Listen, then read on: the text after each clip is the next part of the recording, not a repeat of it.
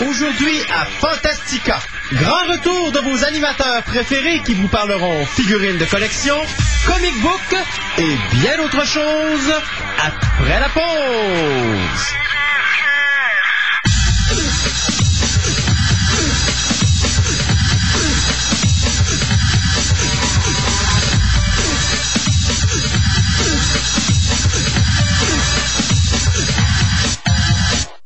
Vous êtes à la recherche d'un service de qualité? Atelier de mécanique des Capucins est là pour vous. Spécialisé Honda, climatisation et injection. Atelier de mécanique des Capucins vous propose 10% de rabais applicable à l'achat de pièces de frein et suspension. En s'associant à la promotion Affiche tes couleurs 2005, ne manquez pas les reportages de Jeff Labrie sur les ondes de Simi FM et obtenez le livret promotionnel.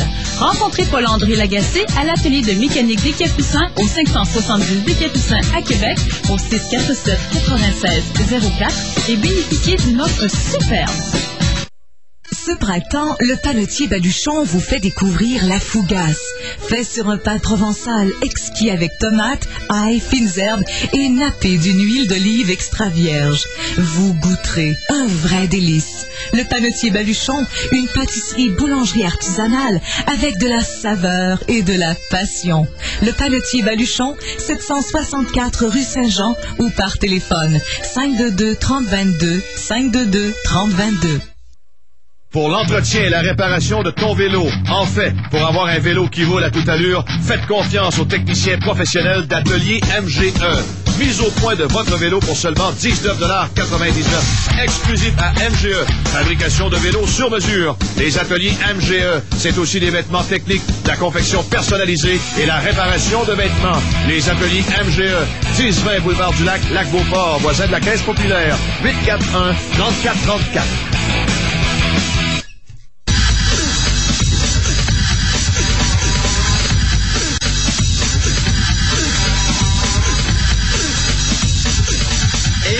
bonjour tout le monde! Nous sommes enfin de retour après deux longues semaines d'absence. Euh, nous avons décidé de mettre fin à nos vacances euh, et à revenir en studio. Bonjour, Monsieur Gaétan. Bien le bonjour. Comment ça va? Ça va bien. Ah, Bien good. reposé. Bien reposé? J'espère au moins il s'en prend un. moi, je suis fatigué de mes vacances. Parce que, parce que pour moi, en réalité, c'était pas des vacances, c'était la grosse saison. Alors, euh, déménagement, deux jobs en même temps, là, c'est comme... Deux fois plus de brou dans le toupette. Avec de- la chaleur. euh, Je vais te dire, hier, c'était la première journée depuis facilement trois mois où j'ai décompressé. Et euh, quand je dis décompressé, là, c'est genre, j'écrasais partout. Bon. J'écrasais chez moi, j'écrasais sur mon terrain, j'écrasais dans ma nouvelle maison, j'écrasais partout. Hein, il y Sauf avait- sur ton chat, j'espère. Euh, non, mais le chat, euh, le chat, le chat, lui, il écrase sur le lit, mais il écrase régulièrement sur le lit. Il n'y a rien à faire pour lui. Euh, mais ceci dit, donc, de retour après deux semaines en dehors des ondes, j'espère que ça n'a pas été trop pénible pour vous, les auditeurs. Nous, on est revenus vous parler de science-fiction horreur fantastique. Mais savez-vous quoi? Je faisais les nouvelles ce matin. Je regardais un petit peu ce qui s'était passé depuis deux, trois semaines. Parce j'ai réussi à chipper une ligne téléphonique à quelqu'un pour pouvoir me brancher sur Internet, ce qui est la première fois depuis au moins une semaine que je suis branché sur le net. Et je me rends compte que depuis deux semaines, deux semaines et demie, trois semaines, il n'y a pas grand-chose qui a bougé. On n'a rien manqué. On a pratiquement rien manqué. Saison estivale oblige. Ah, c'est pas moi, mais absolument, ça roule, ça roule, ça roule. Là, euh, ça roule pas pantoute. Et euh, mais on a quand même du gros cinéma qui est sorti cet été. Donc jusqu'à présent, donc Batman Begins, dont on va vous parler un peu plus tard dans l'émission. Euh, Herbie Load Again. Moi, j'ai vu la bande. Annonce. Again? Ah, le Fully Loaded, mais euh, Load Again, ouais. Regarde, j'ai j'ai écouté la bande annonce et moi, de, de voir Herbie sourire, je suis plus capable. Enfin. Et après ça, on a eu Land of the Dead de George Romero. J'étais tout content. Je me Non, suis non, dit, le, le, te- le territoire des morts vivants. non, la terre, des, morts vivants. Non, mais c'est tu je me disais, enfin, bon, je vais aller au cinéma écouter un petit film tout seul, tranquille, pendant que ma blonde va travailler, tu sais, genre après-midi ou une journée où... Non. Non. C'est juste en français parce qu'au Québec, on est trop cave pour écouter un film de morts vivants en anglais. Québec. Au Québec. C'est vrai, on parle de la ville de Québec ici. Euh, après ça, on a eu, euh, on a eu, on a eu Bewitched. Ça, ça doit te faire plaisir, Gaëtan. C'est officiel. S'il y a une chose que tu peux être sûr, c'est que pendant toute la période qui va être au cinéma, je vais m'en tenir loin. tu connais mon aversion pour euh, Nicole Kidman. Ouais. Will Ferrell est aussi loin, euh, même, je mais- dirais, est encore plus loin que Nicole Kidman. J'écoutais le trailer à la télévision parce qu'il y avait un show Entertainment Weekly qui passait euh, sur les ondes américaines et euh, je voyais la bande-annonce. Je trouvais que Nicole Kidman était impeccable. Mhm. Mais à chaque séquence que j'ai vu Will Ferrell, ça me donnait l'impression de réécouter Jim Carrey dans un film comme genre Batman, euh, euh, c'était Batman Forever, où est-ce que tout le temps, où est-ce qu'il était le- l'espèce de, ps- de, de- de scientifique malade avant de devenir le Riddler, là, il, il faisait de l'overacting, comme on dit. Ouais. Euh, moi, ça me, ça me déprimait. Je regardais ça, puis ça me donnait vraiment pas le goût d'aller voir Bewitched. Je comprends pas du tout leur, euh, leur formulation pour cette... euh, L'idée est pas mauvaise parce que de toute façon de dire de faire, je suis un petit peu tanné moi de revoir des, des remakes de choses qui ont été faites, de faire une, euh, de, moi je pourrais dire de prendre quelque chose qui a été fait qui était Bewitched euh, dans les années 60 et de tout simplement faire un film où est-ce que tu as un metteur en scène qui veut faire un, un film sur Bewitched, je trouve l'idée originale. C'est juste que c'est l'acteur principal qui me dérange dans ça. Je pense que j'aurais pris quelqu'un d'autre Ouais, c'est que... ça. Tu imagines-tu la... Comment je peux dire... L'occasion particulière aussi que tu dis, ah tiens, tu recherches une actrice, puis l'actrice que tu cherches, c'est une sorcière. Ouais. Il y a elle aussi une mère qui s'appelle Andorra. Euh, je pense que j'ai de la misère avec le concept. Non, effectivement qu'on aurait pu dire enlever. Dandora, mais d'avoir une actrice qui effectivement est une sorcière, Mm. moi ça, ça m'aurait pas dérangé. Sauf que Will, Will Ferrell était très bon dans Elf. J'y enlèverais pas. Parce que il y avait, c'était un rôle qui allait, euh, qui lui allait sur mesure. Mm. Parce que je trouve que bon, le personnage allait bien avec l'acteur. Maintenant, Bewitch devrait être, oui, une comédie, mais quand même devrait avoir, étant donné que c'est un producteur, devrait être un petit peu plus sérieux là, euh, au niveau. Il me semble que ce serait pas là que la comédie devrait sauter, mais plutôt genre arriver avec une femme qui est une sorcière et une famille autour qui est un petit peu euh, weirdo. Et là, ça aurait pu donner des des des, euh, des moments assez amusants, un peu comme faisait la vieille série de l'époque. Euh, moi, en tout cas, j'ai pas vu le film. Je chignerai pas sur un film que j'ai pas vu. Je vais simplement dire que de moi, ce que j'ai vu du trailer, ça va attendre en DVD pour moi. Euh, et bien sûr, War of the World de Steven Spielberg. Beaucoup de gens ont adoré, mais beaucoup de gens ont détesté. Il ne semble pas y avoir de juste milieu. C'est on aime ou on n'aime pas. On trouve ça excellent ou on trouve ça vraiment cruche à 100%. Euh, J'espère juste que les gens qui chialent contre le film de Spielberg, c'est pas des puristes du film de 50, parce que là, il y a un sérieux problème. C'est, c'est malheureusement ce que j'ai peur, malgré que, écoutez, euh, moi, moi, je vais être franc avec toi. Mon opinion de ce que je pense que va être War of the World, je vais l'écouter dans deux semaines. Pour moi, je crois que War of the World va être un film au niveau visuel Ouais. impressionnant, au niveau scénario très faible. Parce que c'est un film qui a pris quoi, même pas six mois à faire? Hey, rappelez-vous que c'est au mois la d'octobre. C'est la méthode Spielberg. Oui, là. Spielberg mais quand même, le scénario, là, on s'entend-tu qu'il n'a pas été travaillé beaucoup, beaucoup, beaucoup? Donc, je m'attends quand même à avoir beaucoup de faiblesses à certains niveaux du film. C'est encore à voir. Probablement que le scénario a été repiqué par Spielberg de toute façon. Quand il y a un scénario qui peut Peut-être. Mais moi, je te dis même. mon impression. La première impression que j'ai en voyant de loin ce projet-là, c'est celle-là. Ça va être un scénario qui va avoir beaucoup de petits problèmes, mais un visuel et un film qui devrait être époustouflant tant qu'à moi. C'est du Spielberg. C'est impossible que du Spielberg, ça soit mauvais. Peut-être un jour, quand il aura 90 ans et qu'il sera plus capable de marcher sans sa, sans sa chaise roulante en arrière, là, on en reparlera. Mais je pense que là, il est encore en pleine possession de ses moyens. De ses moyens et puis j'ai rarement vu un film de Spielberg. On pourra critiquer le réalisateur, on pourra critiquer certains de ses films, mais si on regarde la façon que ces films sont faits, ils sont filmés et la façon qu'ils sont traités, moi je trouve que du Spielberg, ça demeure probablement, et ça sans équivoque, le meilleur réalisateur aujourd'hui au cinéma. C'est le Wayne Gretzky du cinéma, tant qu'à moi. Ben, puis même plus, là. Mais, euh, tu sais, il est dur à battre. hein. On parle d'un gars qui a fait commencer à faire des films à l'âge en bas de 10 ans, je pense, là, puis il, il chargeait déjà pour, euh, euh, pour ses faudrait films que l'époque, parce que si je me rappelle bien, j'avais entendu dire que Amblin, le, le film qu'il a fait quand il était gamin, qui a donné le nom à sa compagnie, il y en avait un autre avant ça. Ok. qu'il avait fait. Euh, là, on parle probablement quand il avait 8-9 ans. là. Ouais. Ben, Et- remarque, avoir eu des caméras, euh, nous autres aussi, à Ouais, mais Spielberg était drôle. Parce que Spielberg faisait des films. Et ce qu'il faisait, c'est qu'il faisait des diffusions, mais il chargeait le prix d'entrée pour payer son prochain film. Donc déjà, quand il était jeune, il y avait déjà une optique de businessman dans le domaine du cinéma. Ça, c'est rare que tu vois ça, tu sais. Euh, Jean-Jean Romero, lui, la première fois qu'il a pris, euh, qu'il a fait un film, euh, regarde, il s'est fait arrêter par la police parce qu'il a quasiment mis le feu après une bâtisse. Ouais, ben- mais bon, mais il avait, il avait chupé la caméra 16 mm à son grand-père, il avait fait son film, mais il avait pas chargé. Je veux dire, Romero, ça demeure Romero.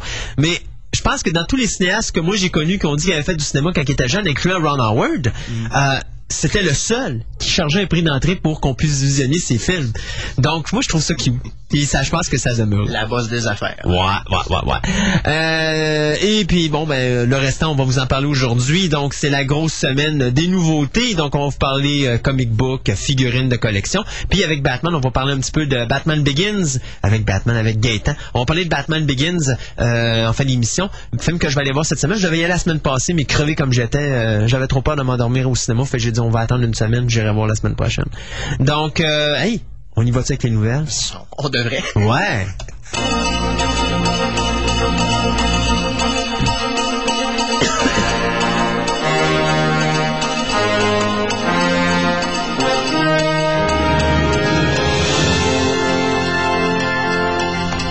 Et que s'est-il passé durant ces trois semaines interminables où vos animateurs favoris n'étaient pas en onde?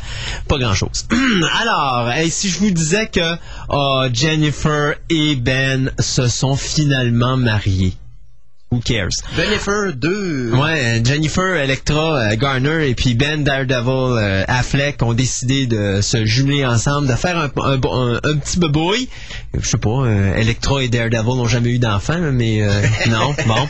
Alors, mais finalement, ils se sont mariés dans la vraie vie. Mais je, Tant qu'il l'appelle pas Hand, tout va bien. Ouais, c'est ça. Ouais, exactement. Euh, mais ceci dit, je parlais, je vous annonçais pas cette nouvelle-là euh, pour vous parler de ça. C'est juste parce que j'avais une nouvelle sur Jennifer Garner qui, euh, croyez-le, croyez-le pas, a sa propre maison de production maintenant qui s'appelle Vandalia Film. Une chance qu'elle fait pas du vandalisme. Et euh, cette compagnie-là va produire, euh, croyez-le ou pas, un remake d'un film japonais. Mon Dieu, il me semble que c'est la première fois qu'on entend ça. Elle allait, produire euh, Electra 2. Electro, Electrocute. Euh, non, mais tu sais, mais en passant, j'ai vu Electra. Euh, c'est pas si mauvais que ça. Très moyen. C'est pas si mauvais que ça, mais c'est sûr et certain que moi je suis pas un amateur du comic book et euh, c'est sûr et certain que c'est pas un grand scénario. Euh, beaucoup de faiblesses dans le scénario, mais au niveau de traitement du film, moi je trouve qu'il est quand même bien réalisé. Oui, oui. On parle réalisation, là. La scénarisation qui est très Hmm. faible. Même Un je- des éléments là-dedans, Je te dirais que j'ai préféré la réalisation de Electra à la réalisation de Daredevil. De Euh, certains points. de Daredevil était beaucoup plus nerveuse de toute façon. Oui, puis t'es pas approche. capable de voir les combats parce que tellement ça va vite, la caméra shakeait. Alors que dans Electra, c'est quand même plus slow-mo, puis j'aimais bien... les- Moi, j'adore les méchants dans ce film-là. Dans le film Electra, là, euh, j'avoue que j'adore beaucoup les méchants qui ont, qui ont pris. Euh, c'est assez original, puis ça faisait vraiment... Outre, euh, je m'en allais dire Poison Ivy, ça va pas bien. Non, mais euh, Tatou. Petit foyer de Mary. il y a Tattoo aussi, que je trouvais original. Hum, Tattoo, moi, je le préférais dans Fantasy Island. Euh, non, euh, définitivement, Petit Foyer de Mary, je trouve que c'est celui, c'était le personnage qui était vraiment le plus beau à l'écran quand elle avançait à travers les feuilles. On voyait Ah oui. les arbres derrière qui mouraient euh, suite à son passage. Oh C'était- oui. C'était Oh toute oui. beauté, mais je veux dire, le, le film m'a plutôt laissé Non, c'est sûr. C'est vrai comme Punisher l'année passée d'ailleurs, mais c'est rien comparativement à Manting. Ah oui? Oh! Oh! Quelle atrocité! Ah oui! Ah! On en reparlera tantôt. OK, donc Jennifer Garner, euh, avec sa maison de production, euh, va euh, produire et vont interpréter le personnage principal d'un film qui va s'intituler Be With You, qui est bien sûr un remake d'un drame surnaturel japonais qui avait été signé par euh, Nobuhiro Doi. Donc... euh, le film euh, qui avait été fait en 2004 avait été écrit à l'origine par Takuji euh, Ichikawa. Donc, ça suit l'histoire d'une jeune femme qui, à l'approche de sa mort, euh, déclare à son mari et à son fils qu'elle va revenir parmi eux. Et un an plus tard, euh, ces euh, deux derniers feront la rencontre d'une demoiselle présentant une énorme ressemblance avec la défunte épouse, la défunte épouse et mère. Donc, euh, il n'y a aucun réalisateur qui est encore engagé sur le projet. Aucune date non plus de sortie. Mais euh, ça va faire un gros changement pour Jennifer Garner, qu'on a vu surtout dans les films d'action. On pense à Daredevil, Alias ou Electra. Ou encore qu'on a vu dans euh, une petite comédie fantaisiste comme... euh, euh, mon Dieu, c'était... euh, 30... 13 going on 30. 13 Going on 30, c'est ça. C'était pas... Ah, d'accord. Ah ouais, c'est à toi! OK, alors on va sauter dans le milieu de la télévision, parce qu'il y en a sûrement d'entre vous qui aiment beaucoup euh, les séries concernant les sorcières. Alors il y Non. aura du nouveau. Non. Bon, regarde, Non. on parle pas de toi non plus. là. OK, OK. Alors, cet, euh, automne, euh, la série Charmed euh, aura une nouvelle interprète. C'est pas pour remplacer les comédiennes principales qui, elles, sont toujours, qui seront toujours à l'affiche. C'est une comédienne qui s'appelle Cuo- Cuoco, qui a joué dans le film Eight Simple Rules et qui va interpréter une jeune sorcière, justement, qui fera son apprentissage dans les arts, dans les arts mystiques sous la gouverne des trois sorcières que l'on connaît déjà. On parle aussi du comédien euh, Mark McGrath qui devrait euh, faire partie de la distribution, mais dans un arc qui sera sur plusieurs épisodes. Alors, c'est en gros la nouvelle qu'on a pour Charmed, bien sûr renouvelée pour une... Ils disent même pas quelle Non, c'est la huitième ou la neuvième. C'est la huitième saison, d'après moi, ça va être la dernière. tabarnak. Je comprends même pas comment ça t'a fait aussi longtemps. On aurait pu prendre deux autres saisons de Buffy à la place. Puis je me- Oui. Moi, je, je me serais pas plaint. Moi non plus. Même chose avec Deep Space Nine. Je pense que je me serais pris. des- Hi! Tabarnouche que t'es brutal. Regarde, après deux semaines, je peux bien me permettre, là. Hey, imagine les gens à la maison, ils ont eu deux semaines sans m'entendre chigner après épisode 3, là. Fait que là, il faut bien que je relance quelque chose d'autre, là. Ben, non, non, je- t'aurais pu être plus brutal. T'aurais pu dire deux saisons de plus de Voyager. Là, t'aurais été vraiment chien. deux, deux saisons de plus d'Enterprise. Là, j'aurais été épouvantablement bas. Oh! En bas de la ceinture. Ouais. Oh non, encore mieux que ça. J'aurais aimé avoir un cinq saisons de plus de Earth Final Conflict. C'est dur à battre ça, hein? OK, hey, euh, Saga of the Dead, euh, ou non, c'est Land of the Dead, excusez. Je voulais juste voir si vous écoutiez. Donc, Land of the Dead, comme on parlait tantôt, est présentement en salle en français à Québec seulement. Merci beaucoup, messieurs. On aime ça, le cinéma ici à Québec, hein? Fait qu'on n'est pas capable d'écouter des films de zombies en anglais, bien sûr. Donc, Land of the Dead de George A. Romero, euh, qui a remporté plus de 10,2 millions la fin de semaine passée. Hey, dites-vous une affaire, là, il a coûté 15 millions. 15. 15 millions. Fait que, en fin de semaine, il est payé. Parce qu'habituellement, c'est toujours ça calculé. Hein. Vous prenez le montant qui est gagné la première semaine, la semaine après, habituellement, ça joue toujours entre 100 40 et 60% de moins dans les box-office.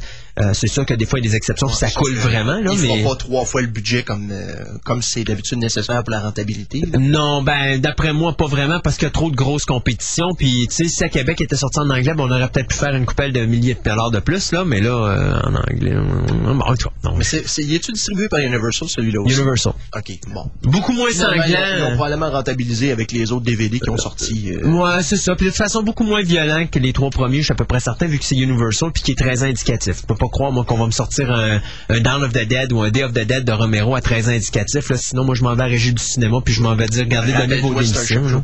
Ouais, mais Starship Troopers, il a été monté à 16 ans. Lui, il a pas de l'air à vouloir monter à 16 ans. Ceci dit, ben, Georges Romero a annoncé dans une interview accordée au Sci-Fi Wire que il y avait l'intention, si le quatrième était assez lucratif, ben d'en faire un cinquième. Bon. Ah, oui. au-delà de la clôture. Mais Romero a toujours dit, je vais en faire un quatrième pour finir ma, ma saga. Puis finalement, après le quatrième, ben, il dit, euh, ouais, ben, peut-être un cinquième et dernier opus encore. Euh, parce que, euh, ben, finalement, j'ai signé l'acteur principal, qui est interprété, ben, qui est l'acteur Simon Baker. Parce que son personnage devrait revenir dans le cinquième film. Oh. Donc, Simon Première continuité dans les films de zombies. Exact, parce que l'idée, ça serait justement d'être la deuxième partie de Land of the Dead qui permettrait d'approfondir certains événements et personnages du euh, ben, de ce dernier film là. Donc, euh, il restera à voir ce qui va se passer avec le box-office. Restera à voir aussi si effectivement Romero, a quelqu'un qui va lui redonner des sous. C'est plate pour Romero, il y a bien de projets à la table, mais il fait pas grand-chose, Romero. hein. Fait que, euh, mais enfin, au moins pour une première fois de sa vie, il a eu un bon salaire. Donc, je suis bien content pour lui. Reste à savoir maintenant s'il va. Ben là, je sais qu'il va sortir un unrated cut de son Land of the Dead en DVD avec un 6 minutes additionnel. Moi, personnellement, j'aurais mis peut-être 60, mais enfin, c'est un peu plus de trip puis de bras arrachés, de choses. Un vrai. Ouais, mais si tu regardes juste Dawn of the Dead, la version originale, là, entre, entre le, l'édition intégrale qui est 127 minutes, l'autre fois était 119. 140, euh. C'est 127 la version originale, 145 la deuxième version. Le Extended Code n'est pas si long. Ah, ou- ben, c'est 127 la version originale. La version euh, théâtrale. C'est deux heures et demie. cent- Non, non, non, non. Écoute, j'ai les trois versions dans mon coffret. J'ai jamais vu aucune des trois versions qui était si longue que ça. Euh, IMDB va être dans le champ, mais ça, de toute façon, c'est écrit par euh, Pierre, euh, Pierre Jean-Jacques et leurs amis. Alors, euh, les informations que tu vas trouver là-dessus, bien souvent, euh, il y en a Ah, qui sont... c'est ça, j'ai compris. Quoi? Non, non, rien dit. As-tu dit quelque chose, moi? Ah, Essaye pas de me renvoyer la balle. Ça marchera pas. J'ai regardé cette semaine, là. Enough. Hein? C'est bon, hein? Oui, c'est bon. Un bon festival de, de sanguignolage. Mais t'as-tu vu le remake? Oui, oui. Mais j'ai pas détesté. Oui, sauf que j'ai beaucoup de misère avec le concept des zombies qui ont pas de rigor mortis puis qui se déplacent rapidement. Moi, dans ma tête, c'est Ouais. Ça, c'est inconséquent. 28 Days Later qui a lancé cette mode-là. Là. Le- Les réalisateurs ont trouvé ça impressionnant. On va faire ça. Là. Ouais, c'est parce que 28 Days Later, c'est pas des zombies. Fait que, à ce moment-là, ça passe. Indirectement, ça en est, mais euh, Moi, dans ma tête, c'est plus, ça ressemble plus à une mutation. 126 minutes originales, 156 minutes J'ai extended. vu ça, cette version-là, 150. Moi, je l'ai chez moi. Moi, j'ai 145 minutes. J'ai pas 156, j'ai 145 minutes chez moi. Puis tu sais que sur mes temps, à force des marquer à la machine à écrire, je finis par les connaître par cœur. Là. Ouais, c'est pas conséquent pantoute. En tout cas, je sais pas d'où c'est qui vient 145 minutes parce que regarde, les trois. C'est ta version, c'est différentes. version européenne. C'est pas la version américaine, c'est le La Director version- Scott. La version la plus longue. C'est Director Scott. trois disques dans le coffret. T'as la version américaine, la version étendue et la version européenne. Et ta version La étendue, version la 145. plus longue, elle fait pas 145 minutes. En tout cas, pas sur le DVD. Ben, en tout cas, moi, la mienne, elle, elle le fait. Ouais, ta cassette vidéo. Non. Mon DVD, le premier DVD de Dawn of the Dead qui a été mis sur le marché avec face A, face B, là, il fait 145 minutes, mon film. Ok, ok, ok. Bon Dieu Seigneur. De. Puis je peux te dire de quoi, ça sent guignol. Yeah. Ouais! Bon, je peux-tu aller à ma deuxième nouvelle? Ben, vas-y maintenant que je t'ai contrarié puis que je t'ai montré que t'avais tort. euh, IMDB peut pas me montrer que j'ai tort. moi, Alors, moi, je peux. mais encore. Alors, euh, mauvaise nouvelle pour ceux qui avaient apprécié euh, le petit mutant bleu dans X2. Euh, le personnage de Nightcrawler ne fera officiellement pas partie de la distribution euh, du prochain du prochain opus des mutants qui va sortir l'année prochaine. On parle du 26 mai 2006. Euh, Alan Cumming euh, a déclaré sur son site officiel cette semaine que justement euh, il n'a pas été invité. Et de toute façon, toutes les nouvelles qu'on avait entendues depuis plusieurs mois concernant Alan Cumming semblaient porter à croire que justement on ne, le verrait pas dans la nouvelle version. Alors malheureusement, pas de Nightcrawler dans le volume 3. Cependant, on sait très bien jusqu'à présent que Beast, il sera sous... Euh, ben, ce sera Kelsey Grammer qui va prêter ses traits à Beast. D'ailleurs, on sait toujours pas si ça va être le mutant bleu ou si ça va être le- la forme originale de... euh, mon Dieu, je m'en dire. Hank McCoy. Ah oui, c'est ça, Hank McCoy, c'est moi qui ai mêlé. Alors, euh, ainsi donc, euh, il y aura beaucoup d'autres mutants qui vont euh, qui vont prendre la place euh, pour justement remplacer notre ami euh, Nightcrawler.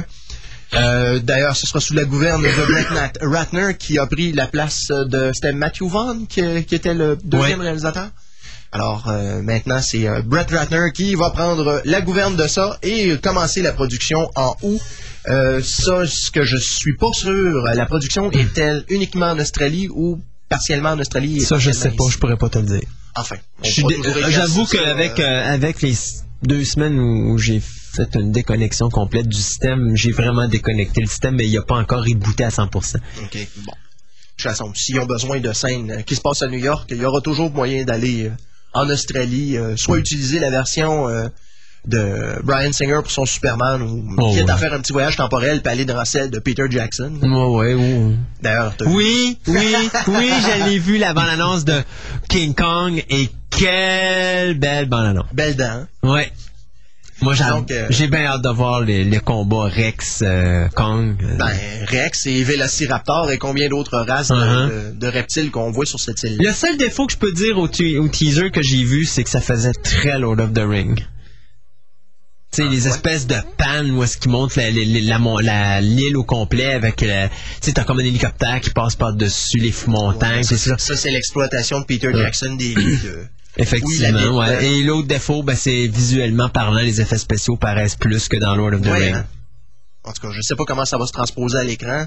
Malgré que d'habitude au cinéma, c'est toujours moins évident que quand on le regarde sur DVD. D'ailleurs, euh, je me suis tapé, euh, tu vas dire, ah, je me suis tapé des épisodes de Star Wars cette semaine, puis je revenais pas. Juste, juste de voir Yoda en CGI euh, avec. Euh, ben, moi, j'écoute ça avec euh, Power DVD. Ouais. hein. Puis on dirait qu'avec Power DVD, c'est encore pire. On dirait que la, la texture CGI ressort. Et c'est laid. Mon Dieu que c'est laid. Ah oui. Je m'ennuie de la marionnette dans ce temps-là. Ben oui. Alors, c'était la nouvelle pour X3, pas de Nightcrawler, malheureusement. Donc, euh, pas de Y en a-t-il parmi vous qui aiment qui aimait euh, Ball? Vous savez, Huey Ball, vous vous rappelez pas c'est qui, hein? Gaëtan me fait des grimaces. C'est qui ce gars-là? C'est le réalisateur de Alone in the Dark ou de House of the Ah. Dead. C'est- House of a Thousand Corpses, non? Non, non, non, non, non, ça c'est euh, c'est Je, je Rob me rappelle que Zombie. t'avais déjà dit, t'avais déjà utilisé des termes peu, peu élogieux. Oh, pour, c'est euh, un excellent bâtard pour la réalisation. Mais écoutez, qu'est-ce que je peux dire d'autre excepté que là, il a décidé de faire un autre film qui va s'appeler Dungeon Siege. Et Dungeon Siege, sur le jeu? Basé sur un jeu vidéo. Huey Ball n'est pas capable de faire quelque chose d'original. Si je me rappelle bien, c'est un, desk- c'est un, un jeu de table. C'est un film d'heroic fantasy adapté du jeu vidéo homonyme. Ah, ah, bah, bah, bah, bah. Alors, l'acteur principal sera Jason Statham, qu'on avait vu dans Transporter. D'ailleurs, il y en a un deuxième qui va sortir euh, vers la fin de l'année. Euh, et de- dans les autres comédiens, mais ça, par exemple, il faut que j'y donne à ce Toto-là. Il est capable de s'entourer de bons, de bons comédiens. Parce qu'il va avoir Lily Sobieski, OK. OK, qu'on avait vu dans le Glass, Glass House, Matthew Lillard, Christine, Christina Loken, Oh, la Terminatrix. uh-huh, Ron Perlman, OK. OK, Oh euh, John Rhys Davis, Bon. et pour finir, Burt Reynolds. Bon. OK? Euh, c'est quand même une méchante distribution pour un film qui va coûter 60 millions de dollars. Est-ce que quelqu'un peut me dire comment ce gars-là peut se faire donner 60 millions de dollars quand il fait juste faire des films nanars? Je le sais pas. Moi, tant qu'à moi, donner donc 60 millions à Georges Romero pour qu'il puisse faire un vrai film de mort vivant avec des trips partout. Ça, ça me ferait plaisir. Moi, de mettre 60 millions entre les mains du Weeble, moi, je trouve ça inquiétant. Ben, c'est parce que l'affaire, c'est que les films d'horreur, je veux dire, bien souvent, dans, la- dans les premières semaines, c'est bien rare qu'ils vont chercher en haut de 20 Mais millions. c'est pas un film d'horreur, ça, là. là. Ah non? Non, non, ça, c'est un drame fantastique. Oh, pardon. Donc, euh, tu vois, l'histoire, ben, c'est un drame fantastique qui se déroule dans le royaume imaginaire d'Eb, théâtre d'une guerre sans merci que se livre le roi euh, Conrad, qui est interprété là par Burt Reynolds, et son ennemi diabolique euh, Gallian. Alors, l'héroïque farmer Jason Statham, lui, va être voué euh, à être un prince qui se lance à la recherche de Solana, sa femme kidnappée, on sait par qui qu'elle est jouée, et tente de venger la mort de son fils tué par des monstres appelés Krogs. Quelle histoire extraordinaire! Et je suppose que le gros méchant dont tu as fait euh, mention, c'est Ron Perlman. On suppose parce qu'il n'est pas indiqué. Ceci dit, le tournage débutera le 3 juillet prochain à Vancouver et ça va s'achever à la mi-septembre pour une sortie prévue l'été prochain. Donc, Check-moi ça direct to vidéo, toi. garde, garde, non, non, à 60 millions de dollars, ça va en salle. Mais la seule chose que j'ai à dire là-dessus, c'est... Next! Alors, next, euh, il semble bien que euh, notre ami euh, Brian Singer n'est peut-être pas nécessairement la meilleure personne pour choisir des acteurs. Parce que quand c'est rendu que tu vas chercher la femme Nikita, et on parle pas ici de Anne Pario, mais bien de Peta Wilson pour interpréter un rôle, oui. Je sais Ouais, pas mais- pourquoi ça sent, euh, ça Euh, sent étrangement euh, les, euh, la Ligue des Gentlemen Extraordinaires, soudainement. Ouais, mais de toute façon, disons ceci, elle va probablement juste se faire la serveuse dans un coin de café ou quelque chose du genre. Elle joue une, une représentante publicitaire qui s'appelle Bobby Fay et qui aura une scène, mais qui semble être cruciale à l'ensemble du film. Alors, et pourquoi ils vont encore enlever ses vêtements? je sais dessus. Ah bon, ok. Alors, euh, c'est ça. Pour euh, la version qui va nous sortir l'année prochaine au mois de juin, euh, on aura une aventure de Superman où l'homme d'acier que l'on connaît revient de Krypton puisqu'il a quitté la Terre suite aux événements de Superman 2. Donc, le Superman 3 et le Superman 4, les deux cochonneries de la série, n'ont jamais existé. J'ai ça. Moi, j'ai aucun respect pour un réalisateur qui fait ça. Vivons Ah bon? avec nos erreurs. Ils sont là, ou bien vous recommencez à zéro, ou bien vous continuez ce qui a été fait, vous essayez de l'aménager pour que ça fitte. Mais moi, regarde, vendredi 13, j'ai arrêté au 5, parce qu'à partir du 6, pour moi, ça n'a plus aucun sens. Parce que, En quoi ça n'a plus aucun, aucun sens? ben, ça se tient plus de bout avec le- les 5 premiers. Ouais, on parle d'un film d'horreur, on ramène un monstre à la vie. Big deal. C'est un film d'horreur. Oui, sauf qu'à la fin du cinquième, t'as Tommy qui devient un psychopathe meurtrier. T'as-tu vu, vu la scène de meurtre avec Tommy? Non, mais est on la suppose. On la suggère. Donc, est-ce que ça s'est vraiment produit? Est-ce que la fille s'est défendue? Est-ce que Tommy... De toute façon, quand on voit le début du sixième Friday the 13, on sait qu'il a encore passé une couple d'années euh, Ouais. avec, euh, avec un entonnoir sur la tête et une camisole de force. Fait que, euh, quelque part, je veux dire, on présume qu'il a pris du mieux. Là. Vivons avec nos erreurs. Ben, je veux dire, tant qu'à ça... Les gens ont décidé d'aller avec Tommy Jarvis dans Vendredi 13 5, ce que je trouvais une excellente idée. Pourquoi pas continuer le phénomène Jason? C'est pas de Jason. Fait que comme ça, tu vas pas aimer Halloween, Halloween 5 où c'est qu'on nous avait présenté une nouvelle. Halloween 7, je ne, je ne le respecte pas, tout comme le 8, parce que jusqu'au 6, il y a une continuité dans l'histoire. Hmm.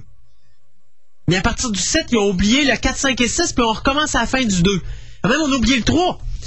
Puis le 6 faisait en sorte que le 3 rentrait. Puis tu vois, c'est ça que j'aimais, moi. Parce que le 6, il amène une secte satanique, ce qui nous ramenait au 3, et on pouvait mixer le 3 dans la série d'une certaine façon si on voulait tirer l'épingle. Ça Bon. me fait bien rire cette histoire-là de la sexe euh, satanique dans Halloween, par exemple. Parce Oh que oui. ça- le, le gars qui a commencé à sortir cette histoire-là, probablement qu'il s'était tapé le roman Halloween avant. Ouais. Parce que toute cette histoire-là vient du roman Halloween original. Mais, tu sais, quand même, ils ont essayé de prendre tout ce qui avait été fait avant puis de dire on va essayer de faire en sorte que ça matche. Ça, je respecte ça. Je dis pas qu'Halloween 6 c'est bon. C'est de la cochonnerie. C'est le pire film de la série tant qu'à moi. Mais ils ont quand même essayé de mixer les cinq premiers, pour ben, incluant le troisième, pour essayer de faire une continuité dans tout ça. T'arrives avec le 7, on jette tout au vidange. Mais c'est manquer de respect aux fans. Parce que le fan, lui, qui a écouté ces films-là, lui, ça veut dire, bon, ça veut dire quoi, là? Moi, je me suis tapé ces films-là, j'ai payé pour ces films-là, puis là, on me dit que mon univers que j'ai écouté n'existe plus. C'est comme si j'écoutais, mettons, euh, regardez, pensez à Dallas. Rappelez-vous Dallas à l'époque. À un moment donné, t'écoutes en affaire, il y a un personnage qui meurt. Pendant deux saisons, ce personnage-là n'est plus là. Et là, badang, à un moment donné, il ramène le personnage. C'était un rêve. Ah oui, le retour de Bubby. On peut tous entendre que c'était la pire, le pire manque de respect qu'on pouvait avoir aux- pour les fans?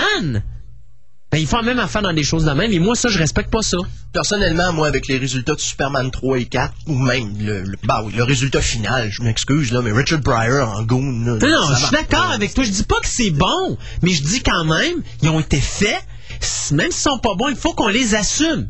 Ça fait partie d'une continuité. Sinon, crime, ça devient niaiseux. On a fait quelque chose, puis là, on dit aux gens, vous êtes cave, oubliez ce qui a été fait, vous, ça n'existe pas, vous avez tout oublié. Bonhomme, on sort un autre film, puis là, ben, c'est comme si le monde va tout oublier ce qui a été fait. Ben, je- personnellement, en tout cas, pour mon côté, à moi, j'aime mieux oublier les 3 et 4 puis continuer avec Ah. quelque chose qui était quand même pas si pire avec le 2. Moi, en tout cas, moi, je trouve pas que c'est correct. De toute façon, toi, on sait bien que tu vas aller le voir pareil. Fait que... Ah, c'est ça, je vais aller voir Superman Returns. C'est pas ça que je dis. Je dis pas que j'irai pas le voir puis moi le bouder. Ce que je dis, c'est que je trouve que c'est un manque de respect pour les fans. Ouais. Bon, enfin.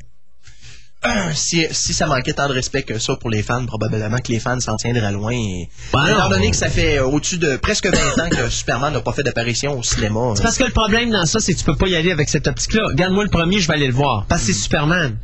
Ben, OK? Puis encore là, je dis, je vais aller le voir. Je vais attendre de voir les bandes annonces parce que j'ai encore vu des photos avec l'acteur qui fait Superman. Je le digère encore pas.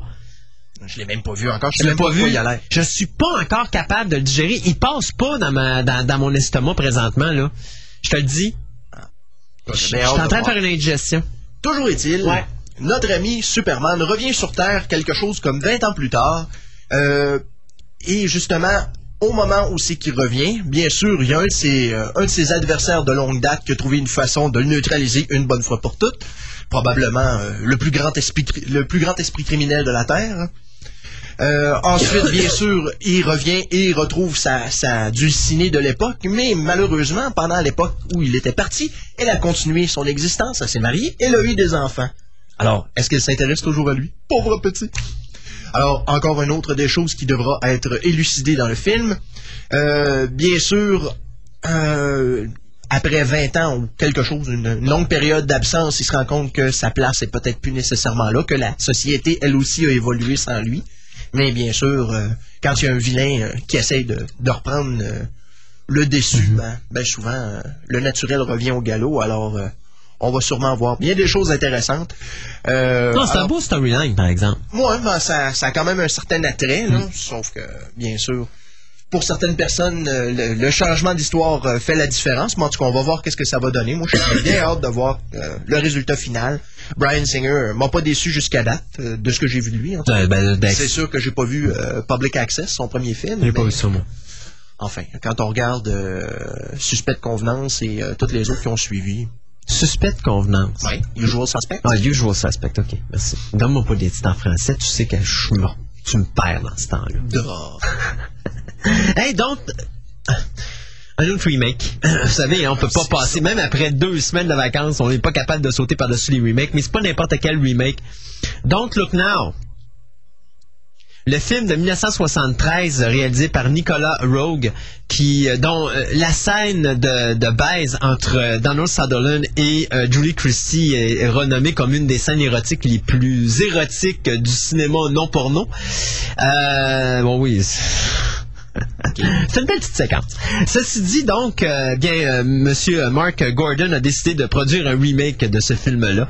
Et euh, c'est Andrea Berloff qui va écrire le scénario, euh, qui va raconter, bien sûr, l'histoire du couple de John et Laura Baxter, qui s'en vont à Venise, en Italie, essayer d'oublier la mort de leur fille. Mais finalement, ils vont être témoins de phénomènes surnaturels vraiment bizarres qui font en sorte qu'ils ont l'impression que leur petite fille est près d'eux, à Venise. Donc, euh, si vous n'avez pas vu Don't Look Now, c'est un très bon film, mais c'est un film vraiment weird, genre Twilight Zone de deux heures. Beaucoup de longueur, mais euh, une ambiance qui est, qui est vraiment, qui est vraiment euh, suffocante et une conclusion. euh, Ouais, ouais, ouais, ouais. J'avais bien aimé ce petit film-là. Euh, donc, euh, Don't Look Now, The Remake. euh, Alors? Ben, on va revenir plus tard pour les nouvelles. Faut en laisser un pour un tantôt. Ah, ok. Oh, Ok. oh, oui. Bon. Euh, et là, ben, euh, qu'est-ce que vous diriez si on irait sur un petit peu de musique? Ben là, comme on a sauté deux semaines, ben, j'ai décidé de sauter épisode 5, épisode 6 au niveau des trames sonores. Pardonnez-moi, messieurs, dames, mais mes, mes trames sonores sont présentement dans des boîtes de carton. boîtes de carton n'étant pas toutes défaites, euh, je suis malheureusement obligé de vous passer du vieux stock. Donc, euh, qu'est-ce que vous diriez si on s'en irait écouter du John Williams ou plus précisément E.T.? Je me suis dit Steven Spielberg, extraterrestre. Euh, je me demande si c'est Williams qui fait la musique de War of the World. Ceci dit, donc, euh, petite sonore de E.T. On revient après avec euh, toutes les nouveautés dans le domaine de la figurine de collection.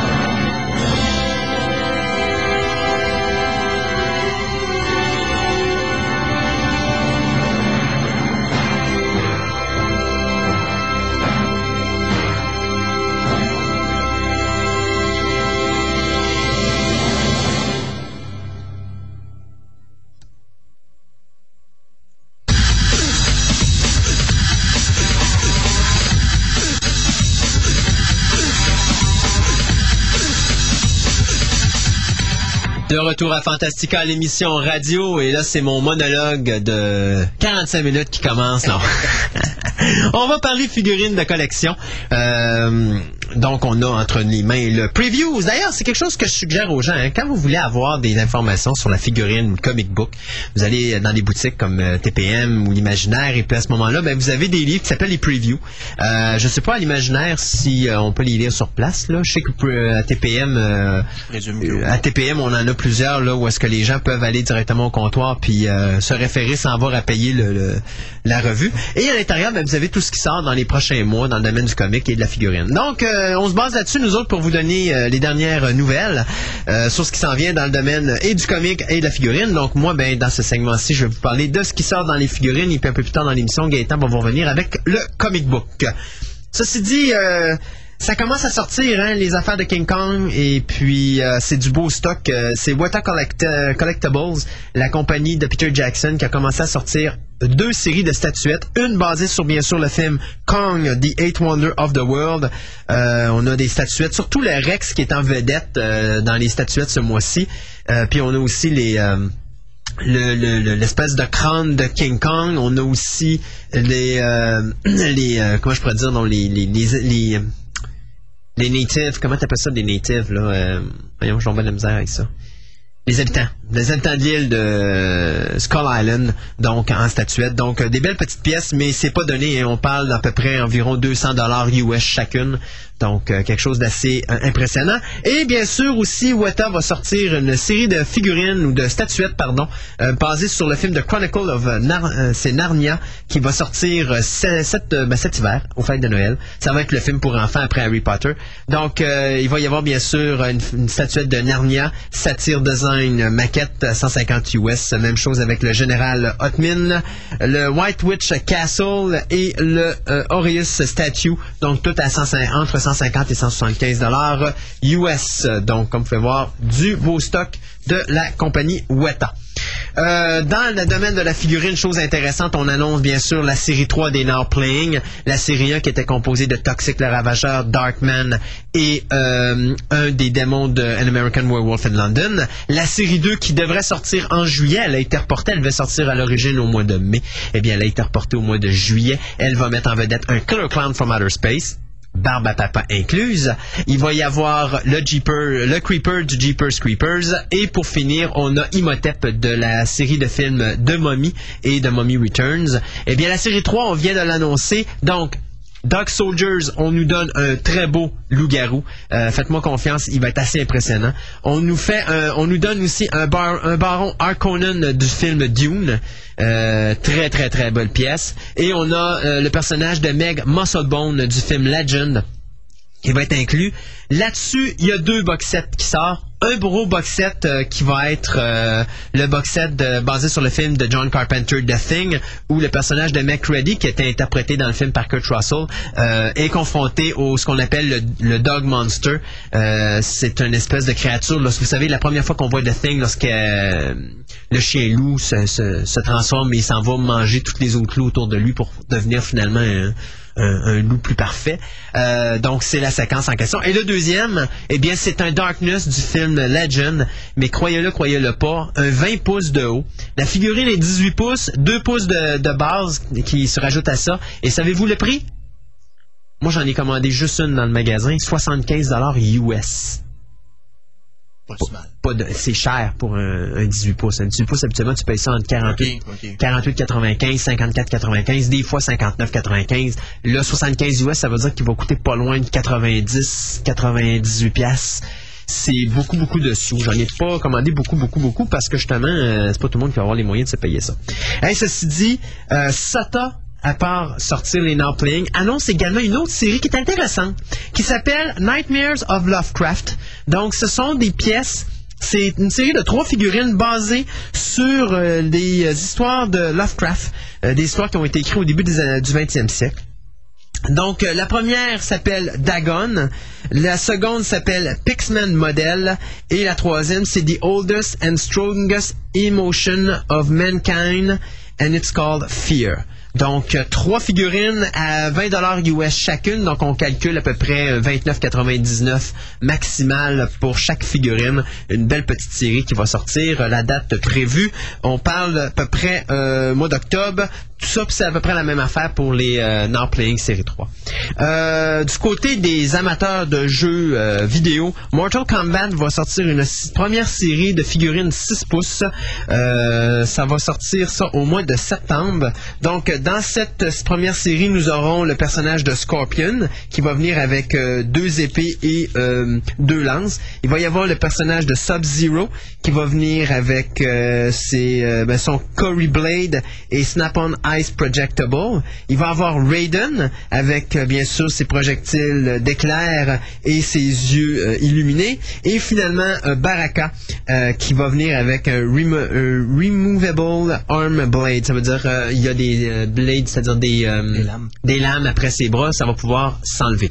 Donc, euh, 8,99 US la figurine, ça veut dire calculer à peu près un 14,95, 15,95, gros max euh, pour ces figurines-là. Première série, donc, qui sort au mois de septembre. Amateur de Buffy, il va y avoir un Library Playset. Ah oui, le vieil- la vieille librairie qu'il y avait dans les trois premières saisons de Buffy. Eh bien, on a décidé de sortir ça, 60 dollars US. Y a-tu une partie du, euh, du playset que tu peux enlever puis qu'il y a le, le helmet en dessous? Non, malheureusement pas. Euh, mais c'est quand même cute, là. T'as la petite table avec euh, le globe terrestre, l'escalier qui amène au deuxième étage avec tout, bien sûr, les livres qui sont là. Euh, Il n'y a pas de figurine, à ma connaissance, qui va être impliquée avec le set, mais euh, c'est une petite pièce qu'on va pouvoir avoir au mois de novembre prochain. Donc, euh, ben rigolo, ça, le Buffy Playset. Pour les amateurs de vieux films d'horreur comme moi, vous serez heureux d'apprendre que finalement, il y aura une figurine 12 pouces, euh, 12 pouces pardon, euh, du Abominable Dr. Fibes, interprété par Vincent Price. Mais savez-vous qu'est-ce qu'elle a de particulier, cette petite figurine, qui va sortir en octobre prochain et qui va coûter 40 US, ça veut dire à peu près 54,95. Excusez-moi. Ce qu'elle a de particulier, c'est que vous avez deux figurines dans le même emballage. Je m'explique. C'est que vous avez un corps, deux costumes, deux têtes, deux paires de mains.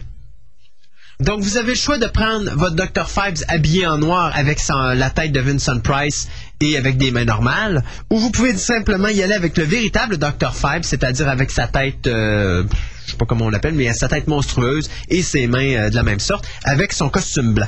Donc, euh, petit ensemble qui est pas très cher. Euh, D'ailleurs, si mettons, parce que voyez-vous, j'ai déjà quelqu'un qui m'a dit, j'en veux, j'en veux, ben il en a commandé deux, un pour garder en Vincent Price, l'autre pour garder en Dr. Fibes.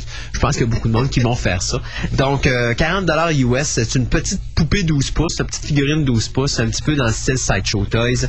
Donc, ça s'en vient également. Je vous en ai déjà parlé. Ça s'en vient. Date de sortie octobre 2005.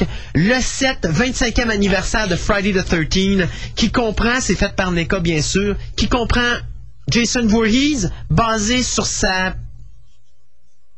son apparence de Friday the 13 Part 2, c'est-à-dire le, le deuxième film de la série où il y avait une cagoule sur la tête. Un sac de jute. Ce qui est le fun avec ça, c'est qu'on peut y enlever la tête. Il y a une tête qui peut s'interchanger, donc vous pouvez lui mettre la cagoule ou la mettre sans cagoule. OK, mais pas de masse de hockey pour aller avec. Pas de masse de hockey parce que c'est vraiment basé sur le premier personnage. Les masses de hockey ont déjà été faites. Et vous avez compris dans le set, croyez-le ou pas, Maman Voorhees qui va être dans le lot. Et au centre, vous avez l'espèce de petit podium avec la tête de Maman Voorhees, avec les petites chandelles autour, le gilet et tout le patata. Regarde ça, c'est beau, mon Gaëtan. C'est cute, hein? J'aime mieux le vaisseau à côté, je sais pas pourquoi. Ah, l'Enterprise, ouais, on en reparlera de ça. 29,99 US, donc calculé à peu près, euh, pff, moi d'après moi, euh, 39,99, vous devriez être capable d'avoir ça ici à Québec, sans difficulté. Kill Bill, NECA va sortir Kill Bill série 2, il commence à être temps. Euh, trois personnages qui vont se rajouter à ça. Donc, il va y avoir une nouvelle version de The Bride avec un petit veston et tout ça. Il va y avoir bien sûr Bill qui va venir avec euh, son sabre, euh, ben son, comment t'appelles ça, non, les sabres japonais, j'ai oublié le terme. Katana. Le katana. Et vous avez bien sûr, pour finir cette série-là, le personnage de Master Paimé euh, qui va être dedans. Donc 14,99 US chaque figurine, ça veut dire calculer à peu près entre 17,99 et 19,99 la figurine. Bien sûr, on a commencé à annoncer aussi toute la cochonnerie de King Kong et je vous dis cochonnerie parce que ce que j'ai devant moi, c'est vraiment de la cochonnerie. C'est vraiment pas des beaux jouets, mais il y a quelque chose qui s'en vient euh, prévu pour le mois de septembre. C'est la figurine 18 pouces de Gandalf euh, faite par NECA. Gandalf the Grey. Euh, écoutez, je vous le dis là, elle est tout simplement magnifique cette pièce. Euh, c'est un motion activated sound, donc c'est-à-dire que euh, la figurine va parler. Maintenant, on me dit les, euh, me dit pas les phrases, mais voyez-vous, je vous ai dit 18 pouces. Oubliez ce que je vous ai dit, c'est 20 pouces la figurine. 39,99 US, ça veut dire à peu près 54,95 pour cette fabuleuse pièce. Toujours dans le domaine de la figurine, Sin City. On a déjà annoncé la deuxième série, mais ce qui est encore plus impressionnant, c'est d'annoncer le second 18 pouces qui va sortir en octobre, et c'est celui de Hartigan. Donc Bruce Willis va avoir sa figurine 18 pouces. J'espère que la peinture va être plus belle que la figurine 10 pouces. Donc bien sûr, lui aussi sera un motion activated sound. Donc euh, se vendra au prix de 39,99. Donc calculé à peu près 48,95 ou à 54,95 à peu près pour euh, cette fabuleuse figurine. Euh, après ça, qu'est-ce qu'on a d'autre? Hey, Gaëtan, si je te disais, serais-tu intéressé à avoir un aigle noir? De 24 pouces de long dans une petite boîte en plastique? Un aigle noir. Un aigle noir de Space 1999? Ben, c'est parce que les aigles sont pas supposés être noirs, ils sont supposés être blancs par chez nous. Oui, mais l'aigle noir. C'était lequel? C'était euh, C'est l'aigle de. Ouais, ouais, ouais, c'était toujours l'aigle Ben, de. ouais, ça fait tellement longtemps C'était- si je, sais pas si euh, en anglais c'était quoi le nom. Je pense que c'était. En tout cas, c'était toujours l'aigle que, que prenait Carter. Mais en français, il appelait ça l'aigle noir. Et euh, ben, cet aigle-là, le Space 1999 Eagle Transporter 24-inch Replica, OK. en diecast, s'il vous plaît. Combien? 799 US! Euh, ben oui. Donc, calculez à peu près 1200 pièces canadiennes si vous voulez vous en procurer un. Si des fois, ben, ça pète votre budget une petite affaire, ben, vous pourrez toujours vous euh, réchapper en achetant le diecast vehicle de Stingray Hey. ou encore celui de Supercar, que ce soit en couleur ou en noir et blanc. Là, par exemple, t'es mieux de me sortir un sac blanc. Supercar. Bill. Ouais, mais le, Pour te dire, je pense que la version de RBO est meilleure que celle de Jerry Anderson, ça va pas bien. Les trois pièces sortent donc au mois de novembre. Dans le cas de Eagle, donc comme je vous disais, il est à 799 US, mais dans le cas du Stingray et du Supercar, euh, que ce soit noir et blanc ou la couleur, ils sont à 80 dollars US, soit d'après moi, ça va tourner autour de 109 dollars euh, canadiens. On y arrive, on y arrive, on va presque terminer. Hey, le Grandizer, tout le monde connaît Grandizer. Oh, oh, oh, oh, Gaëtan s'élève, Grandizer. Grandizer, c'est Goldorak. Et je vous dirais qu'il y a un, un Action Figure Spacer Perfect Set à 200 225 dollars US. Monsieur Gaëtan va déjà faire un achat. Écoutez bien, vous avez Goldora, de Goldorak. J'ai oh, j'ai oublié le C. Alors vous avez Goldorak qui est pleinement euh, articulé avec bien sûr son euh, comment qu'il appelait ça non le, le- il y a son fulgure au point, Ouais, son Astéro H. son Astéro. H Il, y a- il semble avoir les autres vaisseaux aussi, et Alcorac, il y a tous les vaisseaux qui maintiennent Goldorak dans les airs quand il vole. Donc, bien sûr, la, la soucoupe de Goldorak normale. Vous avez le vaisseau d'Actarus, de Venusia, et euh, l'autre, c'était Phénicia. Phénicia. C'est ça. Alors, l'ensemble vient au complet. 225 US, par exemple. 225 Allô, les- US. Allô, les bidous. Ça, ça sort au mois de septembre. Excusez-moi. Donc, euh, c'est un super gros box set de collection. Je pense que tous les amateurs de Goldorak vont s'emparer de cette pièce euh, rapidement. C'est du drôle, ça va sortir quoi? C'est en novembre, ça, que ça va sortir? septembre. Septembre? Bon, trois mois avant la sortie de la, de la série en DVD ici. Exact. Et euh, toujours à peu près dans le même temps, on parle. Ben, voyez-vous, j'ai même pas de date. On dit que c'est- c'est available maintenant. Euh, directement importé du Japon, c'est une figurine 12 pouces pour le 40e anniversaire de Ultraman. Oh. Ouais. Oh. 59. Basé sur? Euh, basé sur Ultraman Jack de la série euh, Return of Ultraman de 1971. OK, donc pas celle qu'on a connue ici. Pas celle qu'on a connue ici. Donc 59,99 pour la petite figurine en question. On parle US. Donc si vous voulez avoir du Canadien, ben, ça va tourner à peu près dans les alentours de 79 à 85 dollars à peu près. Et pour terminer, quoi de mieux que de vous dire que Nightmare Before Christmas aura une troisième série d'action figures? Euh, cette euh, série qui va sortir pour les fêtes de Noël. Euh, D'ailleurs, euh, on se gêne pas pour nous mettre euh, Jack en Père Noël. Euh, Il y a bien sûr un Werewolf et un Cyclope. Et puis il y a d'autres petites pièces. Donc il y aura trois séries finalement, qui, ben, deux séries qui sortiront cette année. La série 1 est sortie euh, l'année dernière pour les fêtes. La série 2 devrait sortir au mois de juillet. La série 3 sortira donc pour les fêtes de, de Noël. Donc série 3, 12,99$ US la figurine. Donc calculé à peu près un 17,95 à peu près par pièce. Donc, pour moi, c'est tout pour le domaine de la figurine. Comme vous pouvez voir, il y a beaucoup, beaucoup, beaucoup de stock. Je pense que ce qui est à retenir, c'est surtout l'ensemble de Goldorak. Je peux vous dire de quoi les fans, manquez pas ça parce que ça va être, je pense, une, une chance unique que vous allez avoir euh, d'avoir ce merveilleux petit playset. euh, ça, va dé- ça va remplacer la- l'autre statue que j'ai à la maison qui a malheureusement sacré le camp de ma bibliothèque. 85 à l'eau. Oh non! Regarde. Ça arrive dans le meilleur des mondes. Alors nous, on s'arrête quelques instants pour un autre petit bout musical. Euh, regardez donc, je vais regarder c'est quoi que je vais vous mettre. Euh, Qu'est-ce que vous diriez? Tant qu'à parler extraterrestre? euh, Allons-y donc avec euh, This Island Earth.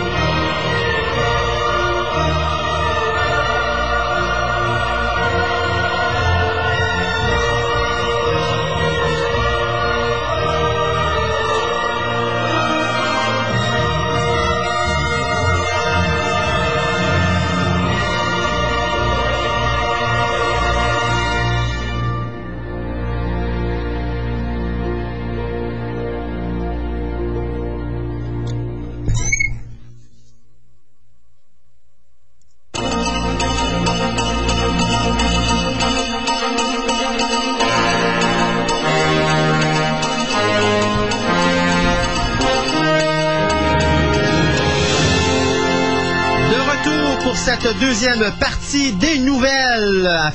Fantastica, l'émission radio, une émission sur la science-fiction, l'horreur et le fantastique. Avant qu'on commence euh, ce deuxième segment de nouvelles, peut-être vous dire qu'est-ce qui est sorti en DVD durant les deux dernières semaines. Euh, bien sûr, American Psycho, le unrated version euh, ou le Killer Collector Edition qui appelle, donc qui est sorti le 20 dans la semaine du 21 juin. Curse, unrated version et la version ordinaire, donc qui est sortie, tout comme The Jacket également. Drame fantastique euh, qui mettait en vedette, euh, c'est Keira... Ça doit être Keira Knightley. C'est ça, Keira Knightley. Pirates of the Pa- Caribbean. Caribbean, exact. Euh, après ça, on a eu Loch Ness, euh, Star Chaser, The Legend of Orin, qui est également sorti. On a eu, bien sûr, euh, la première saison de Bewitch. Euh, première saison en noir et blanc ou euh, première saison coloriée, décidez de ce que vous voulez. Euh, Il y a également la série complète de Tabitha, Ah, God. Ouais, la, qui est bien sûr la fille de, de Samantha dans la série Bewitch. Donc, il avait fait une saison, euh, je pense c'est quoi, c'est 13 épisodes. Si encore, il y a 13 épisodes qui ont été faits là-dessus. là. Ça n'a pas fait très très très très longtemps. Euh, en dehors de ça, qu'est-ce qu'il y a eu? Il y a Alien Attack Collection, euh, donc des films de- d'attaque d'invasion extraterrestre, bien sûr, en allant avec War of the World. Donc, il y avait, euh, attendez un instant, là, The Brain from Planet... euh, quelque chose, je, je vois mal le, le titre. Catwoman of the Moon, Missile, Missile uh, to the Moon et The Day It Come to Earth, ou It Came to Earth, pardon. Euh, je n'arrive pas à lire, c'est The Brain from Planet. Mon Dieu, ça là, je me rappelle, j'ai jamais vu ça. Catwoman of the Moon, j'ai vu ça. Miss- Missile of the, to the Moon, j'ai pas vu ça. Mais The Day It Came to, to Earth, ça, j'ai vu ça. Mais The Brain from Planet, c'est comme Atras ou quelque chose de genre. Enfin, whatever. Et on a aussi euh, Monster Madness Collection, qui était euh, des films euh, de monstres. Donc, on avait The Lost Continent, The Giant Gila Monster, She-Demons et A Monster from Green Hell. Dieu Seigneur, on a rendu maintenant avec un Green Hell. Dans la semaine du 28 de juin, donc qu'est-ce qu'on avait? On avait, on avait, on avait pas grand-chose. On avait la saison 3 de The Twilight Zone, euh, saison 3 définitive, et c'est oh mon Dieu, hey, sais-tu que j'ai manqué ça? Je me rappelais plus que Dirty Larry Crazy. euh, Oui, il est sorti cette semaine. Ben oui. Oui, euh, il y a un de mes amis qui se l'est procuré et il avait, euh, il voulait passer de bons moments. D'ailleurs, il disait, il dit, ah, il dit, c'est le genre de film. Il dit que j'ai tellement écouté quand j'étais jeune que je me rappelle les dialogues par cœur. Ben c'est à peu près ça, ouais. ah ouais? Mais comment, comment qui, comment qu'il coûtait, tu sais pas? Oh, là, il m'a pas dit le prix, par exemple, mais ça doit pas se détailler très cher. Non. Faudra que j'aille voir si euh, Future Shop on sort. Donc euh, il y a juste eu euh, finalement. Bien sûr, pour ceux qui ne parlent pas l'anglais, on parle du film Larry le Dingue et Marie Larry Lagarce, c'est ça. Parce que le film, malheureusement, n'est disponible qu'en version originale sur le DVD. Ah. Donc, trois- finalement, finalement, cette semaine, tout ce qu'il y a eu, c'était la troisième saison définitive de Twilight Zone de series. Et bien sûr, au cinéma, mais c'était la sortie de War of the World. Donc, dans les nouvelles... euh, Écoutez, j'ai pas envie de finir les nouvelles avec ça parce que c'est très très déprimant. Donc, on va commencer avec les mauvaises nouvelles. euh. non, non, mais c'est- les décès parce qu'il y a eu, on, s'est fait assommer en trois semaines. C'est c'est l'enfer. Je regardais ça ce matin, j'en revenais pas. Euh, six décès à souligner. Euh, D'abord, euh, on va y aller du côté de UFO parce qu'il y a deux gros comédiens de la série UFO qui sont morts à cinq jours d'intervalle. On parle bien sûr de l'acteur Ed, euh, l'acteur Ed Bishop, qui est le commandeur Ed Stryker de la série UFO, et Michael Billington qui faisait le colonel Paul Foster. Donc les deux sont morts. Foster, ben pas Foster, je veux dire Billington, lui est décédé le 3 juin dernier du cancer après des années de combat. Euh, il avait 63 ans, alors que Bishop, lui, euh, il est décédé le 8 juin, mais euh, après une infection à la poitrine, je sais pas trop c'est quoi, on n'y en parle pas plus que ça pour le moment, mais lui, il était à trois jours de célébrer son 73e anniversaire, donc deux gros noms de UFO qui viennent de disparaître. Et ça, ça a été peut-être la surprise. Ça a été, je vous dirais, peut-être la, la claque en pleine face. Euh, Lane Smith, un acteur qu'on a connu dans Lois and Clark, qui faisait le personnage de Perry White, euh, qui faisait, qui avait joué aussi dans la série V dans les années 80. Euh, il est décédé. Il est décédé à l'âge de 69 ans. C'est pas vieux quand même, là, 69 ans. Il n'y a pas de raisons euh, qui ont été évoquées jusqu'à présent, mais euh, c'est quand même un choc. Euh, Robert Clark, moins connu de la plupart d'entre vous. Robert Clark qui euh, est décédé le 11 juin dernier à l'âge de 85 ans. Lui, il est plus connu pour ses films de série B. euh, des années 50-60. là. Pensez à des films comme The Man from Planet X, Astounding She-Monster, Hideous Sun Demon et Beyond the Time Barrier. Donc des gros classiques de la science-fiction de série B. Euh, C'était quasiment l'acteur principal de tous ces films-là. Donc lui est décédé à l'âge de 85 ans de cause naturelle, bien sûr. Et pour terminer, les deux derniers, ben, ça a un rapport avec Winnie l'ourson. Euh, deux, euh, deux acteurs qui ont prêté leur voix à des personnages de Winnie l'ourson. Si vous préférez, Tiger et euh, Piglet euh, ne sont plus. Donc euh, l'acteur, euh, attendez un instant, c'est Paul Winchell, qui a été un ventriloquiste, euh, un vent- Ventriloque. merci beaucoup, un ventriloque, euh, Que, que, que. que. Ventriloque, que. ventriloque. Ah, J'étais bien en vacances. OK, euh, donc euh, c'était un, qui était un ventriloque. Euh, donc, a fait la voix de euh, Tiger euh, à partir de, des dessins animés de Winnie the Pooh. Donc, euh, il était âgé de 82 ans. Et John Fiedler, qui faisait, lui, la voix de Piglet, euh, est décédé, lui, à l'âge de 80 ans. Mais pour ceux qui veulent voir un visage au nom de M. Fiedler, Rappelez-vous le personnage de Monsieur euh, Hengis dans l'épisode de Star Trek Wolf, Wolf in the Fog. In the, the fold. In the Fold. Wolf in the Fold. Ça, c'est un épisode avec euh, Red Jack. Ben, Jack l'éventreur. Jack l'Inventeur, puis c'était le personnage de...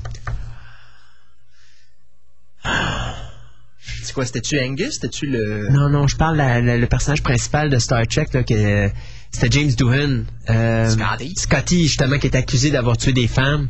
Et finalement, c'était une entité qui, l'entité de Jack l'Éventreur qui s'était euh, réincarnée euh, sur une de ces planètes euh, où est-ce qu'ils étaient. Donc, euh, si vous voulez mettre un visage sur l'acteur, sur le nom de l'acteur John Fielder, vous êtes capable d'aller tout simplement réécouter cet épisode-là. Donc, il est décédé, lui, à l'âge de 80 ans. Donc, c'était assez pour les mauvaises nouvelles de la semaine. Bon, alors, on va, on va continuer avec une autre nouvelle qu'on peut considérer bonne ou mauvaise. Parce qu'il semble que MGM est en cours d'idée, comme c'est surprenant, et la compagnie qui appartient maintenant à Sony Pictures, eh bien maintenant, ont décidé d'entériner une suite à un film de 1983 qui mettait en vedette Matthew Broderick. Sachez que nous aurons droit à un War Games 2. Avec euh, l'avant- tout l'avancement qu'a eu l'informatique depuis les 20 dernières années, depuis la production de ce film-là, ça risque d'être assez spécial. Il va probablement se ramasser à l'intérieur de l'ordinateur et faire un mélange de Tron. Tron 2 et War, War of the Worlds 2. euh, War Games, ça va être mauvais, enfin. Euh, toujours est-il que le titre annoncé pour l'instant est War Games 2 de Deadbeaky ou la clé mortelle. Euh, histoire tournant autour d'un sempiternel conflit mondial initié par un hacker qui a décidé d'aller s'amuser dans les ordinateurs euh, de la NASA et de, des autres entités gouvernementales américaines. C'est sûr que pour l'instant, le producteur Mike Elliott a décidé d'essayer de faire un lifting au film original. Parce que malgré tout, on parle bien d'une suite et non pas d'un remake. Euh, disons que c'est assez spécial parce que Mike Elliott était euh, associé à la production de American Pie. Alors, disons que c'est un tout autre, euh, tout autre défi que de s'embarquer sur quelque chose du genre. Mais étant donné qu'il y a eu plusieurs suites à American Pie, peut-être que ce sera bon. Enfin, on Bah. passera outre. Bah, bah, C'est pas une tonne de Fisher, ça? bah. Bon. Bon. Altered, prochain film de la compagnie Rogue Pictures, euh, va être mis en scène finalement par Eduardo Sanchez, qui nous avait donné The Blair Witch Project. Et ça va sortir en salle l'an prochain. L'idée est pas mauvaise. Je trouve que l'idée est pas mauvaise. T'as cinq personnes qui vont euh, faire un petit camping dans le bois. Ils se font kidnapper par les extraterrestres. Il y en a un qui meurt là-dedans. Et euh, quelques années plus tard, ben, les quatre survivants, à un moment donné, ils ont décidé de kidnapper un extraterrestre. Alors, euh, 15 ans plus tard, ben, ils réussissent à mettre la main sur un extraterrestre et à le kidnapper et puis s'amuser avec. Donc, euh, faire des expérimentations sur lui. Alors, Altered, euh, prévu pour l'an prochain. Je peux pas vous en dire plus que ça parce qu'il n'y a rien d'autre à dire là-dessus. Bon, alors, la saga continue et on se fait encore préparer un autre remake. Hein? D'ailleurs, je pense qu'on en avait déjà glissé un mot dans les semaines précédentes euh, de Hitcher. Il semble qu'on avait déjà euh, Effectivement. un mot là-dessus. Alors, euh, pour l'instant, le réalisateur euh, qui a été euh, engagé pour le, le film est Dave Mayer, qui est un réalisateur de vidéoclips. Euh, Et euh, ce sera écrit par euh, Jake Wade Wall euh, et produit par Platinum Dune et Rogue Picture, qui justement est une euh, petite compagnie sous la tutelle de Universal Pictures.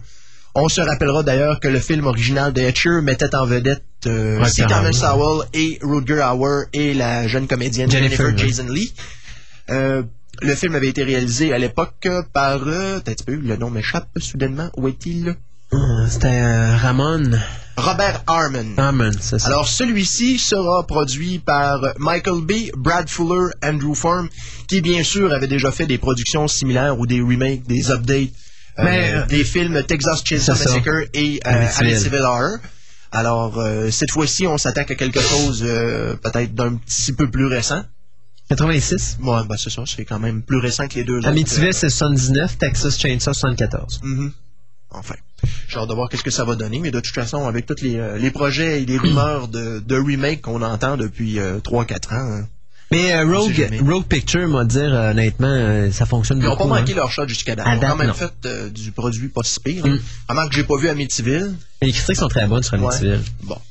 Ça peut pas être une mauvaise chose, là. Surtout que le film original était quand même assez daté, quoique. euh, c'était. euh, c'était- me semble c'était beaucoup à l'intérieur de la maison. C'était rare qu'on sortait, donc les, les extérieurs, on les voyait pas. Les véhicules, je veux dire, même si tu vois des véhicules qui datent de là 30 ans, je veux dire, on va pas. Non.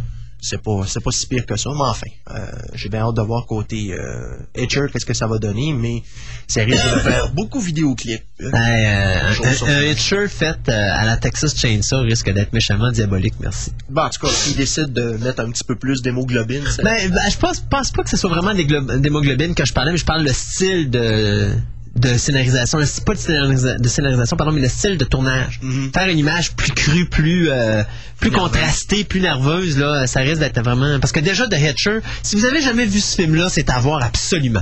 On parle le premier, s'il vous plaît, prenez pas le deuxième. l'autostoppeur L'autostoppeur, prenez le premier, ça vaut vraiment la peine. Euh, moi, c'est un de mes classiques. J'avais vu ça à télé payante à l'époque, puis je pense que je l'ai écouté 15 fois en ligne tellement j'avais trippé sur ce film-là. je l'ai vu rien qu'une fois puis j'ai trouvé tellement plate que je l'ai jamais réécouté Hein? The Hitcher, c'est- moi je trouve que c'est un... Ah, L'art de, rendre quelque pas, chose... euh, Ah ouais. Moi je trouvais que c'était vraiment bien fait pour rendre ça intéressant alors que c'est deux gars sur un chemin qui se courent après. J'ai préféré Blind Fury Non, tant qu'à ça, non, j'irai pas jusque-là. C'est bon, par exemple, Blind Fury, mais j'irai pas jusque-là. J'irai pas jusque-là. Euh, hey, amateur de Godzilla, je vous avais dit que Godzilla prenait des vacances pendant une dizaine d'années. Eh Bien, savez-vous qui qui le remplace? Si Godzilla n'est pas à l'écran, Gamera Gamera! Alors, la tortue géante profite bien sûr de l'absence momentanée de son rival pour euh, revenir sur grand écran. Et on aura droit donc à Gamera de Little Braves. moi j'ai hâte que les euh, qu'on décide dans les pays de l'Est de faire un remake de Reptilicus me semble que ça manque Yuck.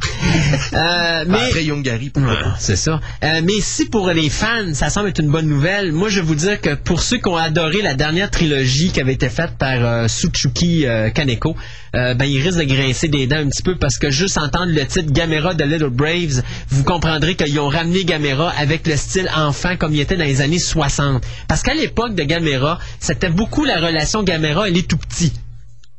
Et euh, on semble, euh, il semble que le scénariste euh, Yukari Tatsui va refaire la même chose puisque le film suivra un parallèle, en parallèle le parcours d'un Gamera immature et de l'enfant qui l'a découvert. Ce dernier n'étant nul autre que le fils d'un homme sauvé dans sa jeunesse des griffes d'une armée de Gi- Giaos par un ancêtre de Gamera. Donc, âgé de 11 ans, l'acteur Ryo Tomiyaka, Tomiyaka pardon, incarnera le jeune garçon aux côtés de Kao, euh, un ben, l'enfant star finalement de la série japonaise populaire euh, Cell Phone Detective. Euh, dans les autres rôles, on pourra retrouver Kenji Tsuda, qu'on a pu voir dans The Grudge, ou si vous préférez Juyon, la version originale, et Su- Susumu Terashima, deux habitués donc des films de Takeshi Kitano. Euh, donc, ça va être le vétéran euh, Tomoo euh, Araguchi qui va se charger de concevoir le nouveau costume de Gamera, alors que les effets spéciaux vont être également faits par cet homme qui a également réalisé les effets spéciaux de euh, des deux premiers, ben, les deux films de Gamera récents, soit Guardian of the Universe en 1995 et Gamera 2, euh, c'était Legend ou euh, mon dieu je me rappelle plus le deuxième comment il s'appelait Attack of the Legion, je pense que ça s'appelait, en 96. Donc, le tournage de Gamera de Little Braves débutera au Japon euh, dans le courant du mois de juillet. Euh, donc, bien sûr, sous la réalisation de Ryuta Tazaki. Et on calcule que ce film-là sera le douzième Gamera, déjà. Euh, et ça va sortir en au printemps 2006. Ça, m- en marque- ça va sortir au printemps 2006 et ça va marquer par le fait même le 40e anniversaire de la tortue euh, qui est apparue pour la première fois sur le grand écran euh, en 1965. Et c'était supérieur comme film d'ailleurs. 11 ans après Godzilla. C'était Moi, je te dirais Gamera, là, pour moi, Gamera, ça s'arrête à trois films. Euh, et c'est les trois qui ont fait récemment, soit euh, justement Gamera, Guardian of the Galaxy, euh, Attack of the Legion, puis le troisième, je me rappelle plus c'était quoi qu'il l'appelait, mais je pense que c'était Gamera 3 tout simplement.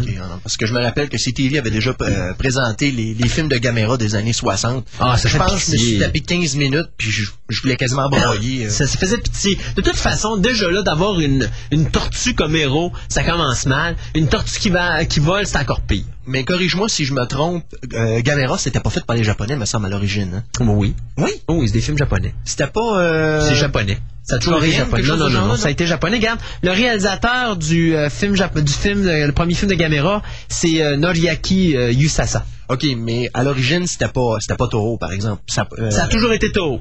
ça a toujours été Toho, voyons. Toho est la compagnie qui fait des monstres. Ouais, ça, je m'en rappelais, là, mais je disais, il me semble que j'avais déjà vu que c'était une autre compagnie de Toho qui avait ça. Non. OK. Non. Ben, écoute, on va retourner faire nos devoirs d'abord. Ouais. Eh bien, là, on va tomber dans quelque chose qui est pas vraiment un sequel et qui est pas vraiment un remake, mais c'est un spin-off. Ben, Quand pourquoi c'est pas un, c'est l'autre. Ben Quand c'est oui, pas ben l'autre, ben on en crée un nouveau. Et Parce qu'il semblerait, il y a une nouvelle compagnie de production qui a vu le jour récemment, qui a été créée par un acteur euh, nommé Hugh Jackman et le producteur John Palermo. La, production, la compagnie de production Seed qui va prendre en charge qui va prendre en charge la production du film Wolverine, dans lequel, bien sûr, Jackman reprendra le rôle de son euh, personnage qu'il a eu déjà fait, qu'il aura fait trois fois parce que la production de ce film-là va euh, commencer après la, la- la fin de la production de X-Men 3. D'ailleurs, c'est sa maison de production à lui qui va faire ça. Oui, c'est ça. Et comme il dit, euh, il y a déjà, il n'y a pas vraiment d'expérience dans la production, mais il a quand même collaboré sur euh, un des documentaires de X2. Alors, quand même mis la main à la pâte et bien sûr, il y a eu à faire du, comme il dit, du crisis management parce que veut, veut pas, entre le départ de euh, Monsieur Vaughn, de Matthew Vaughn et l'arrivée de Brett Ratner, ben, veut, veut pas, ça a comme laissé la production un peu en suspens et qu'il a fait un peu de, de, comment remplissage. de remplissage, c'est ça. Et euh, il dit qu'il est quand même content parce qu'il y, avait de l'incertitude quand l'autre a quitté.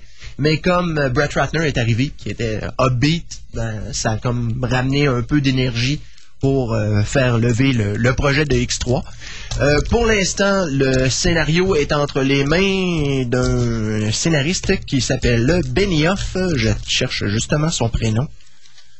Euh, bon, il me saute pas au visage, malheureusement. David Benioff, voilà. Alors, euh, le scénario est en écriture actuelle et d'ailleurs, le producteur euh, Palermo dit que justement, le scénario devrait être remis prochainement. Donc, euh, la production va probablement être accélérée une fois que tout ça sera terminé. Probablement que Hugh Jackman n'aura pas beaucoup de repos après X3 et devra tomber sur la production. Mais moi, c'est Magneto. Quand j'ai vu cette nouvelle-là, comprends- Je la là, comprends pas. Honnêtement, je la comprends pas du tout. je me rappelle pas qu'on en ait parlé. Je me rappelle pas avoir déjà vu cette nouvelle-là. Magneto, oui. On en a déjà parlé? Oui, oui, oui. Je me rappelle pas si on en a déjà parlé, mais je sais que je, suis familier avec cette nouvelle-là. Je l'ai déjà vue. D'ailleurs, pour moi, c'est, complètement le fois. Oui. Dire faire un film sur un super vilain, who cares? Dire, Ah donc. Ça va être quoi? Ça va être un, un espèce de, de parcours historique de ce que Magneto a vécu entre la Deuxième Guerre mondiale et son avènement dans X, euh, X1 ou un Je sais pas. 1.5. peu Ben, il va falloir qu'il le fasse plus jeune. Je pense pas qu'Anne McCallan va... McAllen était supposé être, Ah ouais? était supposé être impliqué dans la production. euh, personnellement, euh, je m'en compte. Genre en prison, puis il va raconter sa jeunesse, là. Fait qu'après Young Hannibal, on va voir Young Magneto. Ah, ça doit être ça. La nouvelle, la nouvelle tendance à Hollywood. Yeah, les prequels. Ah, après ça, ils vont peut-être faire un film soir. Halle Berry va être contente d'avoir le beau rôle. Ben oui, pour une fois. Ils vont dire, regarde, Catwoman, mais ça... Ali Berry, Ali, shut up. Signe ton Take, contrat take pour... the euh, money and run. C'est ça. Shut up. Signe ton contrat pour euh, X3, puis on va faire un film sur Storm. Et moi, je finis mes nouvelles avec euh, quelque chose de fun. J'ai gardé euh, le temps qu'à moi le plus fun pour la fin. Euh, vous savez, à un moment donné, il y avait un projet de Wes Craven pour faire American McGee's Alice, qui est une version adulte de Alice in Wonderland, pas faite par McFarlane pour une fois. Et euh, finalement, ça avait échoué. Euh, Craven avait perdu les droits et finalement, il avait dit on oublie ça. Et finalement, c'est Universal qui vient de racheter les droits. Et avec euh, la collaboration de la compagnie euh, Film, Fi- Firm Films et Collision Entertainment Producing, eh bien ces trois compagnies vont créer une vision cauchemardesque de l'univers de Lewis Carroll qui va être confiée aux mains de Marcus Nispel. Qui est Marcus Nispel? Et vous savez, tantôt, on vous a parlé du remake de Texas Chainsaw Massacre. Eh bien, c'est lui! Et moi, j'avais bien aimé Texas Chainsaw. J'aimais bien le look de son film. Alors, ce qu'il va faire avec Alice, ça risque d'être assez débile, merci. Bien sûr, à un moment donné, quand c'était Wes Craven qui était impliqué dans le projet, on avait dit que c'était Kristen Dunst qui devait faire euh, Alice. Eh bien maintenant, avec Monsieur Nispel, eh bien c'est nul autre que Sarah Michelle Gellar qui va interpréter Alice. C'est au Buffy. Hey, Kristen Dunst, là, je veux dire, tout ce qu'elle nous montre depuis, euh, depuis plusieurs années, c'est qu'elle s'empire comme comédienne. C'est pas une comédienne. Excuse-moi, là, c'est pas C'est une, comédienne, c'est pas une actrice. c'est là la nuance, tant qu'à moi. Comédienne, c'est quelqu'un qui joue. C'est Arnold C'est un, Schwarzenegger. c'est un beau body, mais ça arrête là. Euh, faut pas exagérer, là, je veux dire. J'ai pas dit que c'était une belle femme. Ouais, J'ai dit que c'était un beau body, là, mais ça s'arrête là. Ouais. Parce que honnêtement, là, pff, Elle Ok. fait son épingle de jeu quand même, en fait, comédienne. J'ai vu pire que ça, là. je cherche encore. Ah oui, c'est vrai, Karen Black. Karen Black, euh, elle est difficile à battre. Honnêtement, là. Karen Black est dure à battre. J'avais vu Invasion, euh, Invasion from, voyons, euh, Invaders from Mars, le remake, là. Ah, Mon Dieu, qu'elle était... pas exactement ah, oui. exemple. Non, non, Teresa Russell est dure à battre. Dans quoi? Ah, dans Black Widow, elle était pas si pire. Mais euh, après ça, là, quand j'avais vu, mon Dieu, des films où est-ce qu'elle était, il y avait Horror, je pense, de, de Ken Russell qui avait été faite. Euh, mais tu sais de qui, de qui je parle, là? oui, oui, oui. C'est juste qu'il me vient un film. Il y avait pas un film qui s'appelait Impulse avec elle? Non, Impulse, c'était avec, euh, comment qu'elle s'appelait? C'était Meg Ryan. Euh, pas Meg Ryan, mais Meg Ah, Mais c'était quoi, non? Dans ce film-là, elle faisait une alcoolique. Puis à un moment donné, elle se fait tuer, puis son mari est accusé du meurtre. Mais, mais c'est une, une femme que. C'est pas une actrice, là. C'est, genre, tu la fous devant la caméra, puis tout ce qu'elle sait faire, autre que d'enlever ses vêtements, c'est d'aller sur une, ligne, vraiment là, elle va dire ses textes de façon linéaire. Bonjour, je m'appelle Teresa Russell, je suis une actrice, vous allez bien? Oui, moi aussi, merci, au revoir. C'est tellement même, là, t'es là, tu te dis, mon Dieu, mais qu'est-ce que c'est ça? Puis elle trouve des jobs, elle trouve des jobs. Savez-vous pourquoi qu'elle trouve des jobs? Son mari est producteur. Ah, ceci dit donc, Sarah Michelle Gellar qui euh, faisait bien sûr Buffy qu'on avait vu au cinéma pour The Grudge. D'ailleurs, j'avais bien aimé la version euh, américaine de The Grudge. Même j'ai préféré la version américaine de The Grudge à la version Julian euh, pour beaucoup de raisons. Donc, elle va donc interpréter le personnage d'Alice dans cette version qui verra le jour le plus rapidement possible. Ça veut dire qu'attendez-vous à ce que d'ici deux ans, ça soit en salle. Si vous avez, vous connaissez pas euh, Americans McGee's Alice, essayez de vous trouver le jeu vidéo parce qu'il y a un jeu vidéo qui avait été fait pour ça et vous allez voir, c'est vraiment du euh, Alice mais pour adultes avec euh, des monstres, tout le patatlan. Moi, en tout cas, le, premier look qu'avait fait Wes Craven à l'époque, je trouvais ça intéressant. Fait qu'on risque d'avoir de quoi de ce rigolo. Bon, alors, on va terminer avec la dernière nouvelle qui est probablement la plus navrante et la plus insignifiante, tant qu'à moi. Il semblerait que tonton Bill, Bill Gates, s'est finalement trouvé des compagnies pour faire son maudit film lot.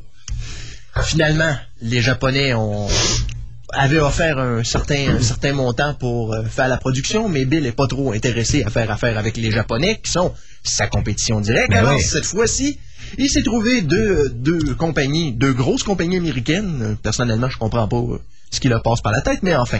Universal Pictures et 20th Century Fox vont s'occuper euh, justement de la production du film. Euh, on nous dit ici que Universal va s'occuper euh, de la distribution domestique en Amérique du Nord et Fox va s'occuper de la distribution outre-mer. On a amené sur l'histoire le scénariste de 28 Days Later, Alex Garland, qui va justement nous pondre un petit scénario.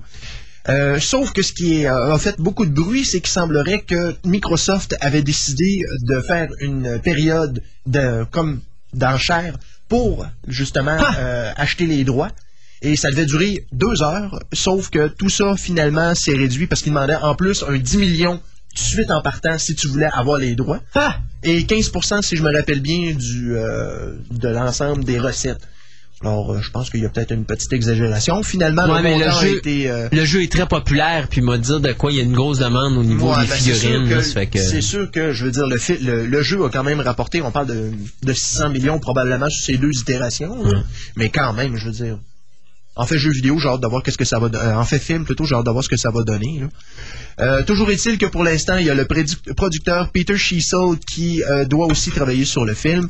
On parle pour l'instant d'une sortie au grand écran pour 2007, mais comme il n'y a rien de coulé dans le béton encore, qu'il n'y a pas de scénario de, sur la table, on peut peut-être s'attendre à plus tard que ça. 2007, c'est quand même assez rapproché. Beaucoup, M. Gate. Euh, Yes. alors, on vient avec M. Gaétan tantôt. C'est lui, ça va être son, son monologue euh, de l'émission. Ben oui, avec les euh, comiques. euh, mais en attendant, on va aller écouter de la musique. Euh, et je me disais tantôt, hey, en passant, je me suis gouré. Hein, je suis pas fin, là, mais je me suis vraiment trompé parce que c'était pas The Silent Earth que j'ai mis. J'ai mis The Day the Earth Stood Still. Ça arrive des fois. Je vous l'ai dit, hein, je suis pas totalement à 100%... euh, Ben écoute, t'étais pas dans le champ tant que ça. Des Silent Earth, c'est quoi? C'est 53? c'est 55. 55? C'est sûr que l'extraterrestre a pas l'air de Gort, mais enfin. Non. Mais c'est ça, non, mais c'est parce que c'est ça. Je suis pas tout à fait revenu. Je suis très fatigué de mes deux semaines de vacances. Donc, euh, C'est deux classiques de science-fiction qui méritent d'être vus de toute façon. Exact. Et The, Day the Earth Stood Still en DVD, il y a la version française dessus. Alors, Le jour où la Terre s'arrêta, c'est un classique de science-fiction Hmm. Oui. à voir. Euh, vous allez le trouver dans les clubs vidéo, vous allez trouver Oui. ça euh, même en magasin. ben, il est pas cher. Il est vraiment pas cher. 12 ou 14,99. 14,99, je pense que je l'ai vu à futur. C'est- un classique de la science-fiction et en plus, il y a une euh. Mais moi, ce que j'aime- de commentaires par euh, le réalisateur de Time After Time, Ben, euh, Nicolas. Nicolas, Mayer. ben, Nicolas Meyer. C'est ouais. ça, il est en, il est en. Mais d'ailleurs, ça me surprend que Robert Wise ait pas fait un- une, une section commentaire. Pour... Il y a une section Ouais, commentaire, ok. c'est Robert Wise et Nicolas Mayer Ah, ok. ensemble. C'est très, très, très intéressant. Alors, surtout que Mayer, tant qu'à moi, c'est un des, un des bons réalisateurs de. qui est très des 20 dernières années. sous-utilisé, ouais. Moi, j'avais bien aimé ses films, puis... Je me rappelle, oui. Il a disparu de la carte. Mais euh, The Day the Earth Stood Still, ce qui est bien intéressant avec ce film-là, c'est que même si on l'écoute aujourd'hui, même si c'est en noir et blanc, moi, je trouve qu'il se démode pas. Il s'éco- il s'écoute très bien comme film. Très, très bien. Euh, le message est toujours d'actualité. T'écoutes. Earth vs. The Flying Saucers. Ah, c'est le fun pour les combats, mais en dehors de ça, ah, c'est long. Euh, même des Silent Earth, à un certain moment, c'est assez long. euh, Il y a beaucoup de longueur. T'écoutes The Day the Earth Stood Still, puis tu te tannes pas. Mhm. Tu te tannes pas. Moi, je trouve que c'est c'est rare. Quand tu vois des films comme ça, là, où est-ce que tu peux réécouter plusieurs années plus tard, puis c'est encore quelque chose que tu peux écouter sans problème, ça veut dire que le réalisateur, il a fait une bonne job. Puis Robert Wise est, tant qu'à moi, un des grands réalisateurs à Hollywood, donc... Euh... Ouais, il a fait une couple de, de bons classiques. Ah, ben, The Hunting, c'était lui aussi, ça fait que l'original, oui, de 63.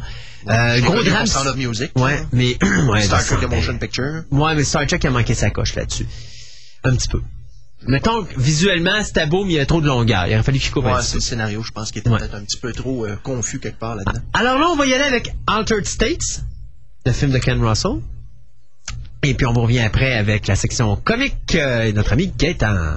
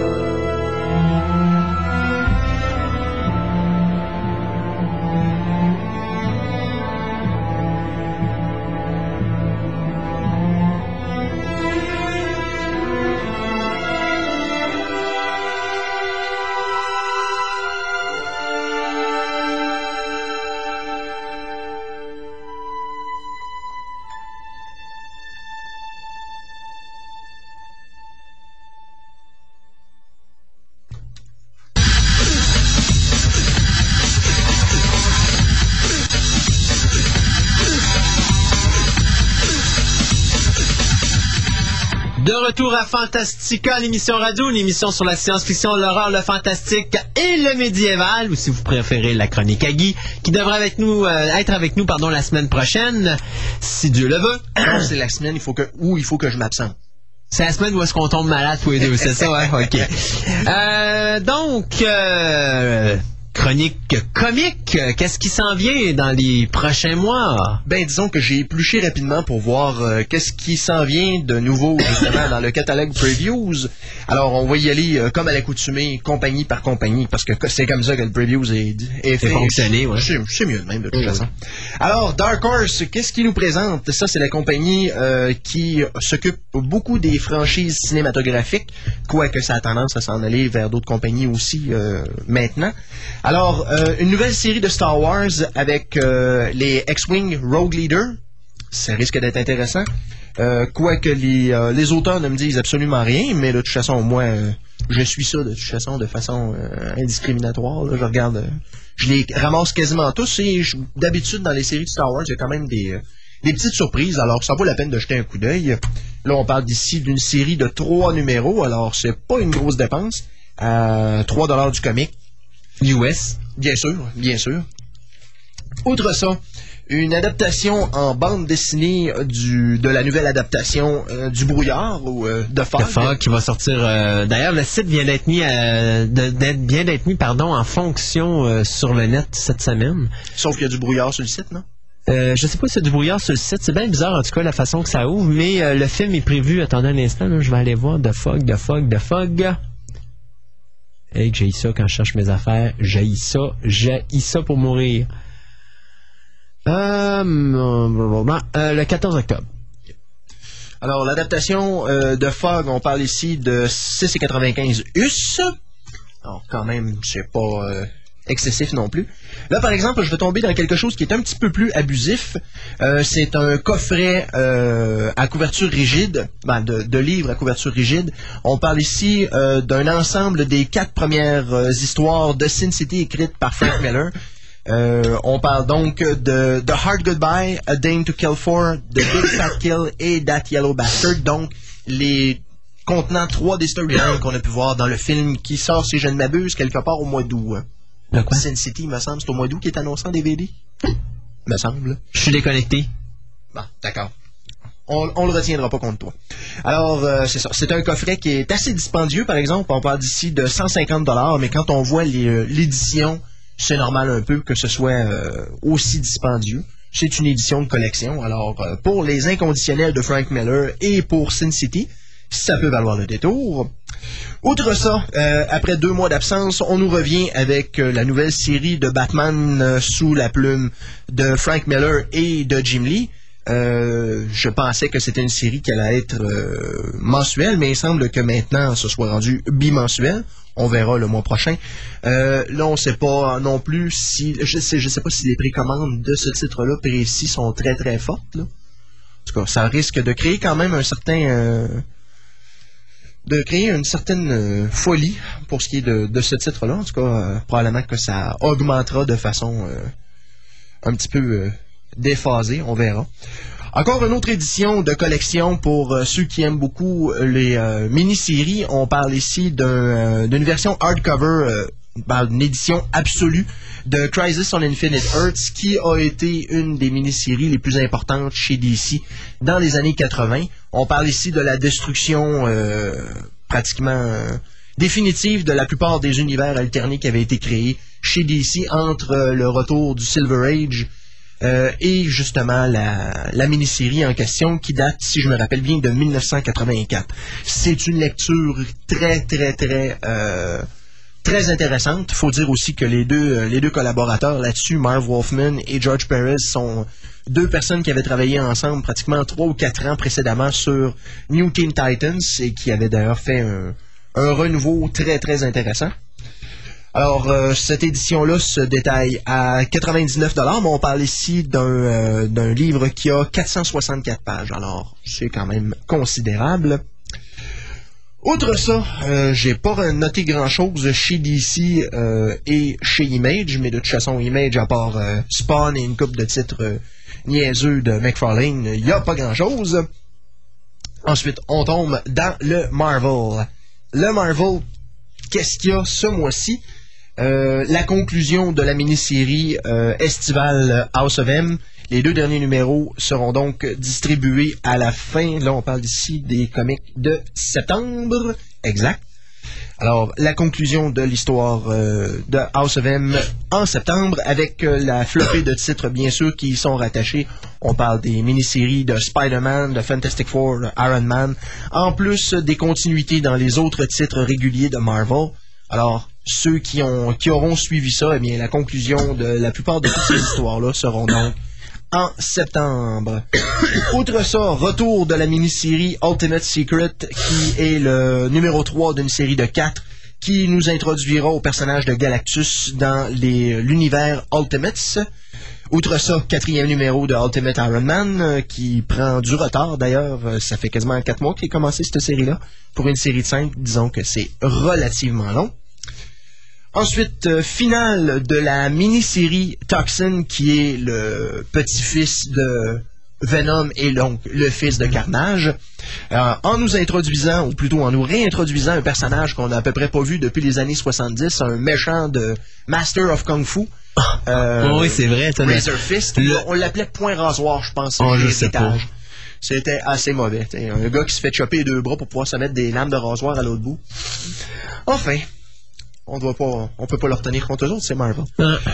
Euh, ensuite, euh, oh, chose très intéressante, mini-série de Ghost Rider peinturée par euh, un artiste qui s'appelle Clayton Crane, mais c'est surtout écrit par Garth Ennis qui nous produit actuellement la série Punisher avec une bonne dose d'hémoglobine et justement la série en question euh, sera faite par Marvel Knights donc on ne parle pas d'une série euh, Pour enfants. 18 ans, mais on parle pas non plus d'une série pour enfants, justement. On va dire Parental Advisory, donc 14-15 ans. Mais D'ailleurs- le graphique, il est superbe. Euh, je te dirais que quand tu vois la moto qui passe à côté d'un char qui est en excès de vitesse et qui s'ouvre la bouche, et que deux secondes après, le gars dans la voiture, c'est un cadavre fumant, c'est un petit peu violent. Ah, Mais ça va être cute à voir. yeah. Alors ensuite, euh, qu'est-ce qu'on a? Oui, justement, euh, depuis que New Avengers a commencé l'année dernière, on nous a ramené un personnage qui avait été supposément introduit dans les années 60, mais c'était pas le cas. Le personnage de Sentry qui avait été inventé en 2001, mais qui avait dont nous avait présenté cette histoire-là comme faisant partie de l'univers Marvel déjà existant. Donc, comme s'il avait été là au début avec les Fantastic Four et les autres super-héros créés dans les années 60, eh bien, il y aura droit à sa mini-série qui va commencer en septembre.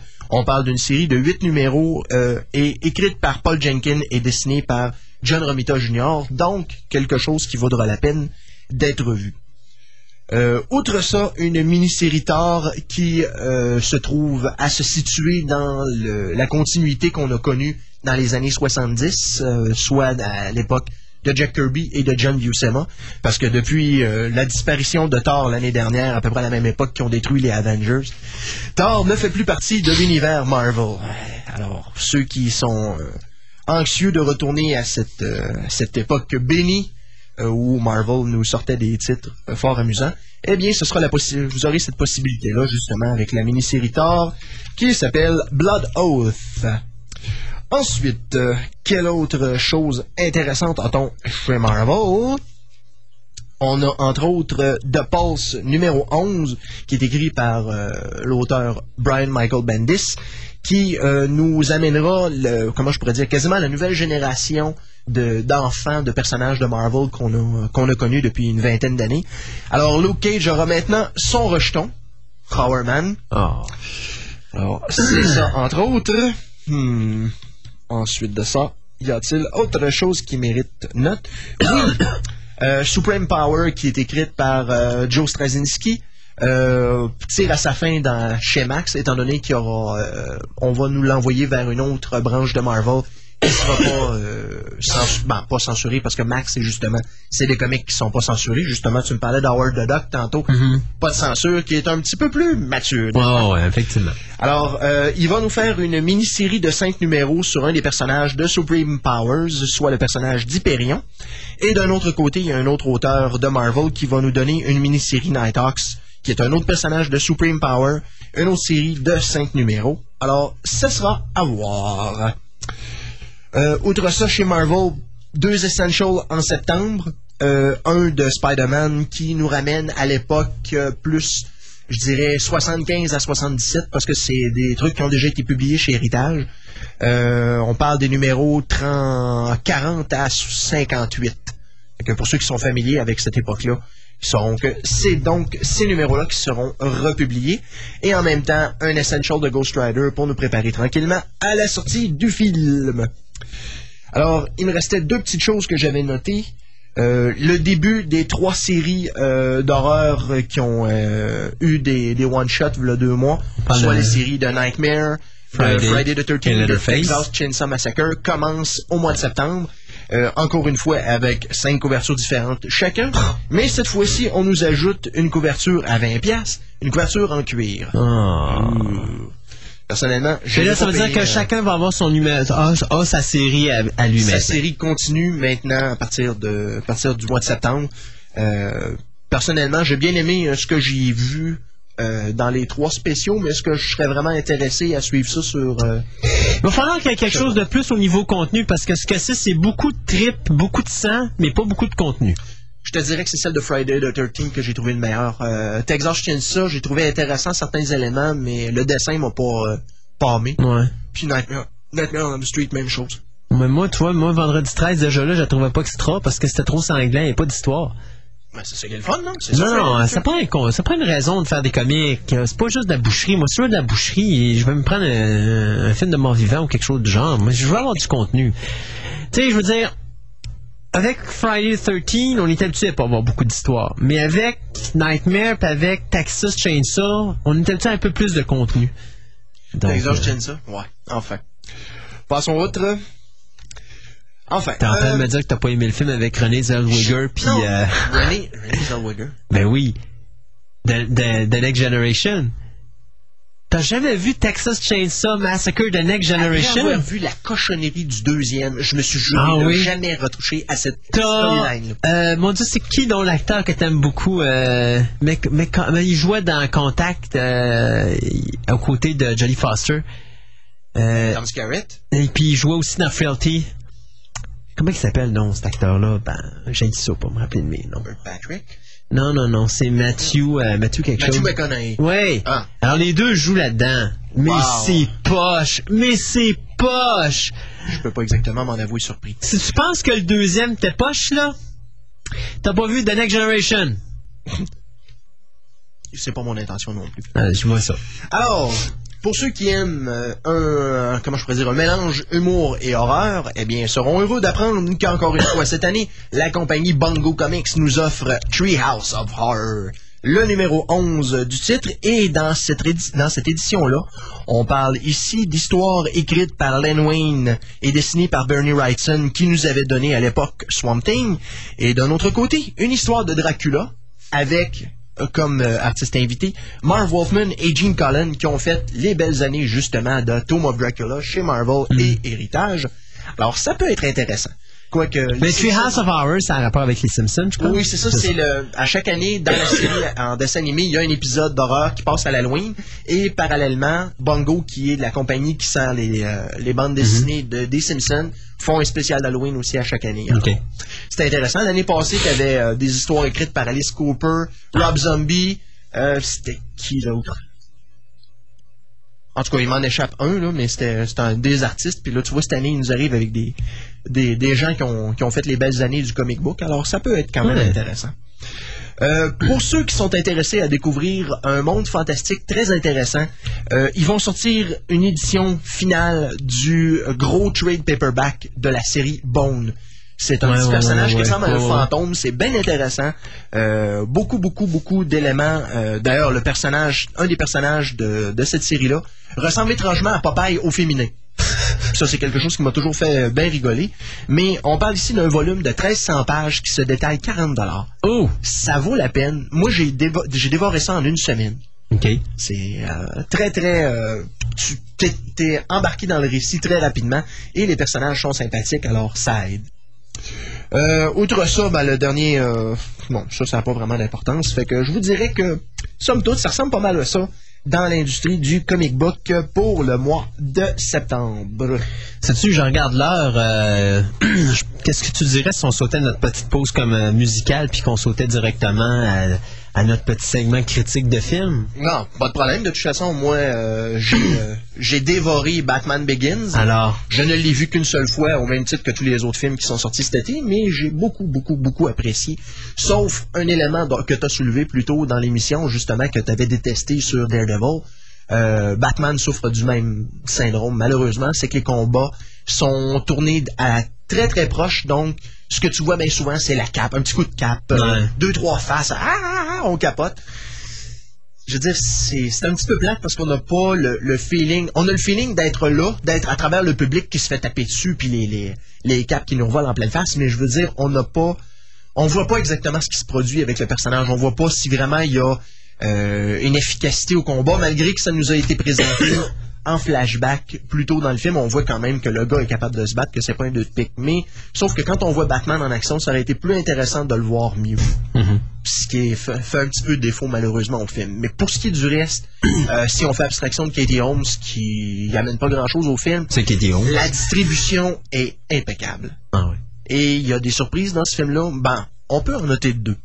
Une à peu près en mi non, peut-être aux trois quarts du film, et la petite conclusion du film qui est à qui est de toute beauté. En Ouais, tout cas, ça, ça laisse une, une belle grande porte ouverte pour le deuxième. Ben là, d'ailleurs, parlant de deuxième, les rumeurs sont parties parce qu'il amène un personnage et là, on parle de ramener Jack Nicholson, on parle de ramener... euh, euh, mon Dieu, c'est quoi les autres noms que j'ai vus? Mark Hamill, on parle de ramener... En tout cas, une couple de noms qui sont sortis. Oh, mais Ah, parce que là, c'est- L'acteur qui jouait dans Willard.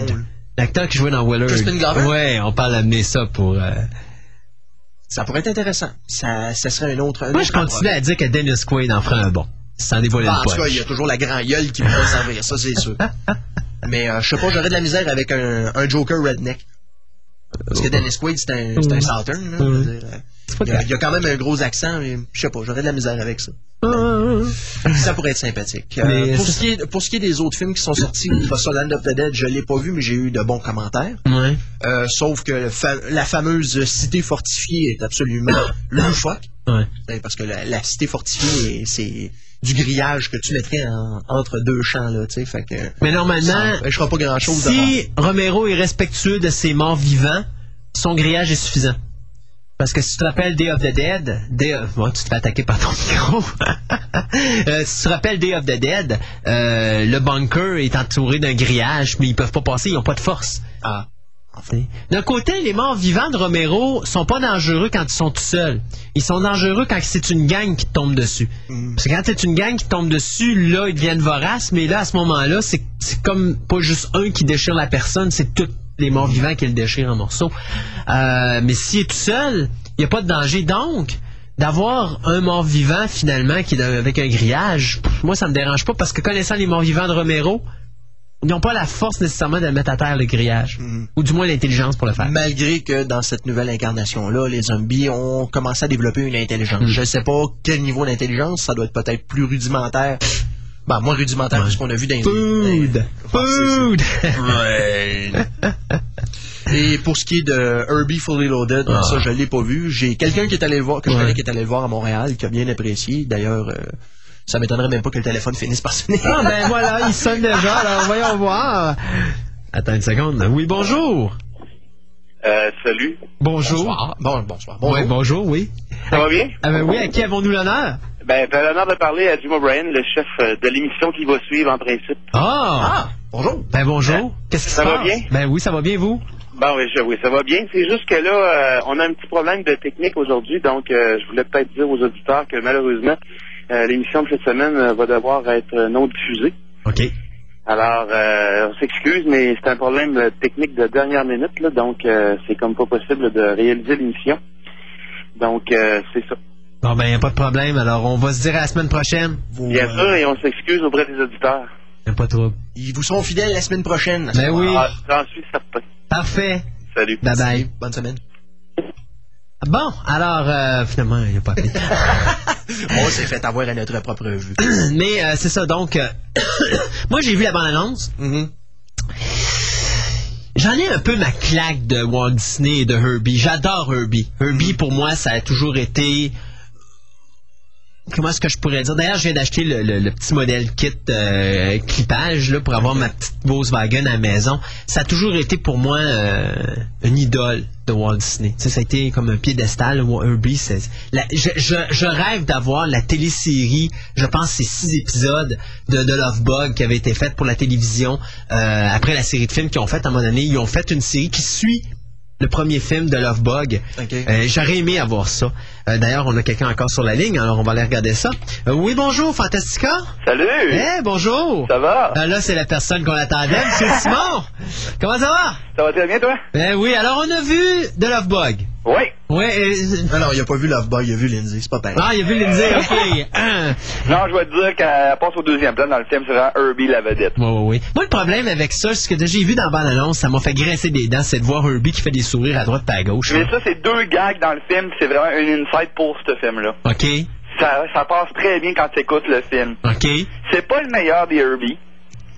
C'est pas du tout le meilleur. Moi, je- j'ai écou- j'ai écouté pour la première fois de ma vie cette semaine Rides Again, avec oh, mais c'est- Powers. oui, oui, oui, oui. le nouvel amour de Oui, Coccinelle, oui, oui, oui. que j'ai trouvé vraiment supérieur d'ailleurs au euh, à Fully Loaded. OK. Ben, de toute façon, on va dire, honnêtement, dans les Herbie, à part les films euh, allemands, où est-ce qu'on avait... Ah, pas la coccinelle jaune? Ben oui. Ça- à ce moment-là, elle s'appelait plus Herbie, elle s'appelait euh, Doudou. Doudou. Doudou. Euh, à part de Love Bug, j'ai bien de la misère avec les autres films. C'est sûr qu'ils sont, ils sont drôles pis tout ça, mais je sais pas, plus on dirait que les films avancent, plus on dirait que Herbie, elle, elle est plus Herbie. Oui, euh, je vais dire qu'ils ont gardé euh, vraiment la mentalité qu'elle avait dans le vieux film de Dean Jones, par exemple. OK. Fait qu'elle a un caractère, mais parce que moi, c'est ses expressions faciales qui me dérangent. C'est pas un remake, hein? Non, non, c'est une continuation. C'est ça. Parce que dans le générique, on voit Dean Jones, on voit Buddy Hackett, on voit les courses des vieux films. On voit, on voit les quatre premiers qu'il y a eu. Exactement. C'est vraiment une, con- une continuité de l'histoire. OK. Y a-tu un petit clin d'œil avec Bruce Campbell ou ça c'est. euh, Non, non, non, ils ont oublié ça. Bruce Campbell, c'était un remake du premier qui aurait jamais dû être fait. Vraiment. C'est, euh, ils ont vraiment oublié ça, là. C'est, euh, Et puis, je suis sûr que si on demande l'opinion à Simon, qu'est-ce qu'il pensait de Batman Begins, je suis certain qu'il a été le voir. euh, je l'ai vu cinq fois. Cinq, cinq fois. Juste ça. Mon Dieu, Simon, euh, on se laisse aller. contrôle. Ah oui, se contrôle, Et euh, je suis un des rares à l'avoir vu IMAX. Ouais, ben, c'est ça que Gaëtan me disait tantôt. Euh, paraît que c'était toute une belle expérience, Max. C'est plus le son que l'image. OK. C'est vraiment l'enfer. Ouais. Mais l'image, est-tu floue? Pardon? L'image, est-ce qu'elle est floue? Non, elle est parfaite. Elle est parfaite, OK. Parce que moi, c'est ma crainte avec IMAX. à un Non, moment mais donné, c'est il pas, c'est une copie mais- IMAX. OK. C'était pas gonflé. OK. Ouais, c'est ça, c'est parce que t'as as souvent des cinémas IMAX, tu sais, qui prennent du 35 puis qui le gonflent. Ouais, ben, c'est ça. Là, c'était une, une, Mais là, ils une mettent vraiment- print IMAX. là. OK, donc ça veut dire ils mettent ils mettent le film est euh, transféré sur du film 70. Ouais. Ben, c'est pas du film 70, du film IMAX, c'est du quoi donc euh, bon, tout cas, ça peut- Ah non, c'est c'est juste qu'ils ont pris le master du qui était parce qu'à ça, les masters sont repris par ordinateur puis ils l'ont printé IMAX au lieu de le gonfler euh, du 35. euh. Mais ça, ça vaut la peine. ça vaut extrêmement y la a cher peine. IMAX à Montréal? Hein? C'est cher pour aller voir Batman Begins Ah, ça à Montréal? coûtait environ 16 dollars. 16 pour le film plus Ça le double.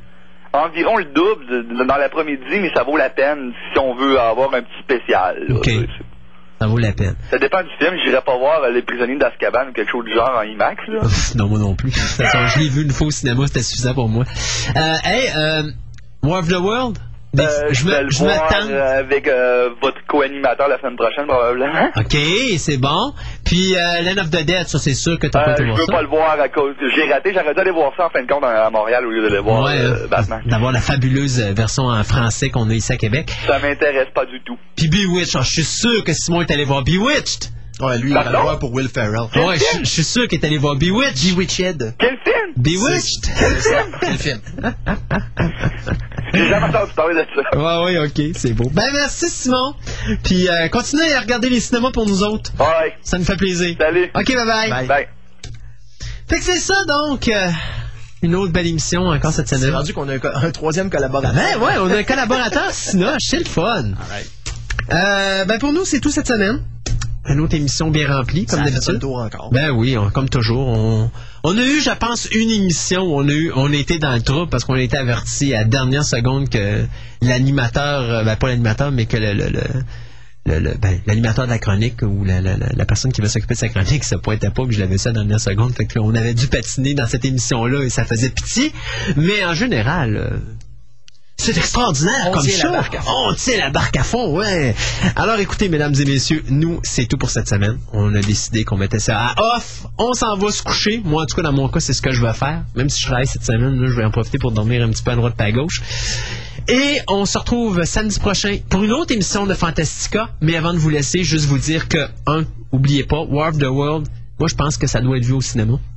Visuellement, en tout cas, j'ai vu des bandes annonces, ça a l'air vraiment, vraiment, vraiment débile. Si vous n'avez pas vu Batman Begins, à voir également. Ce sont les deux films actuellement. Euh, la semaine, ben, cette semaine, on a bien sûr Fantastic Four qui sort au Cinoche, assurément.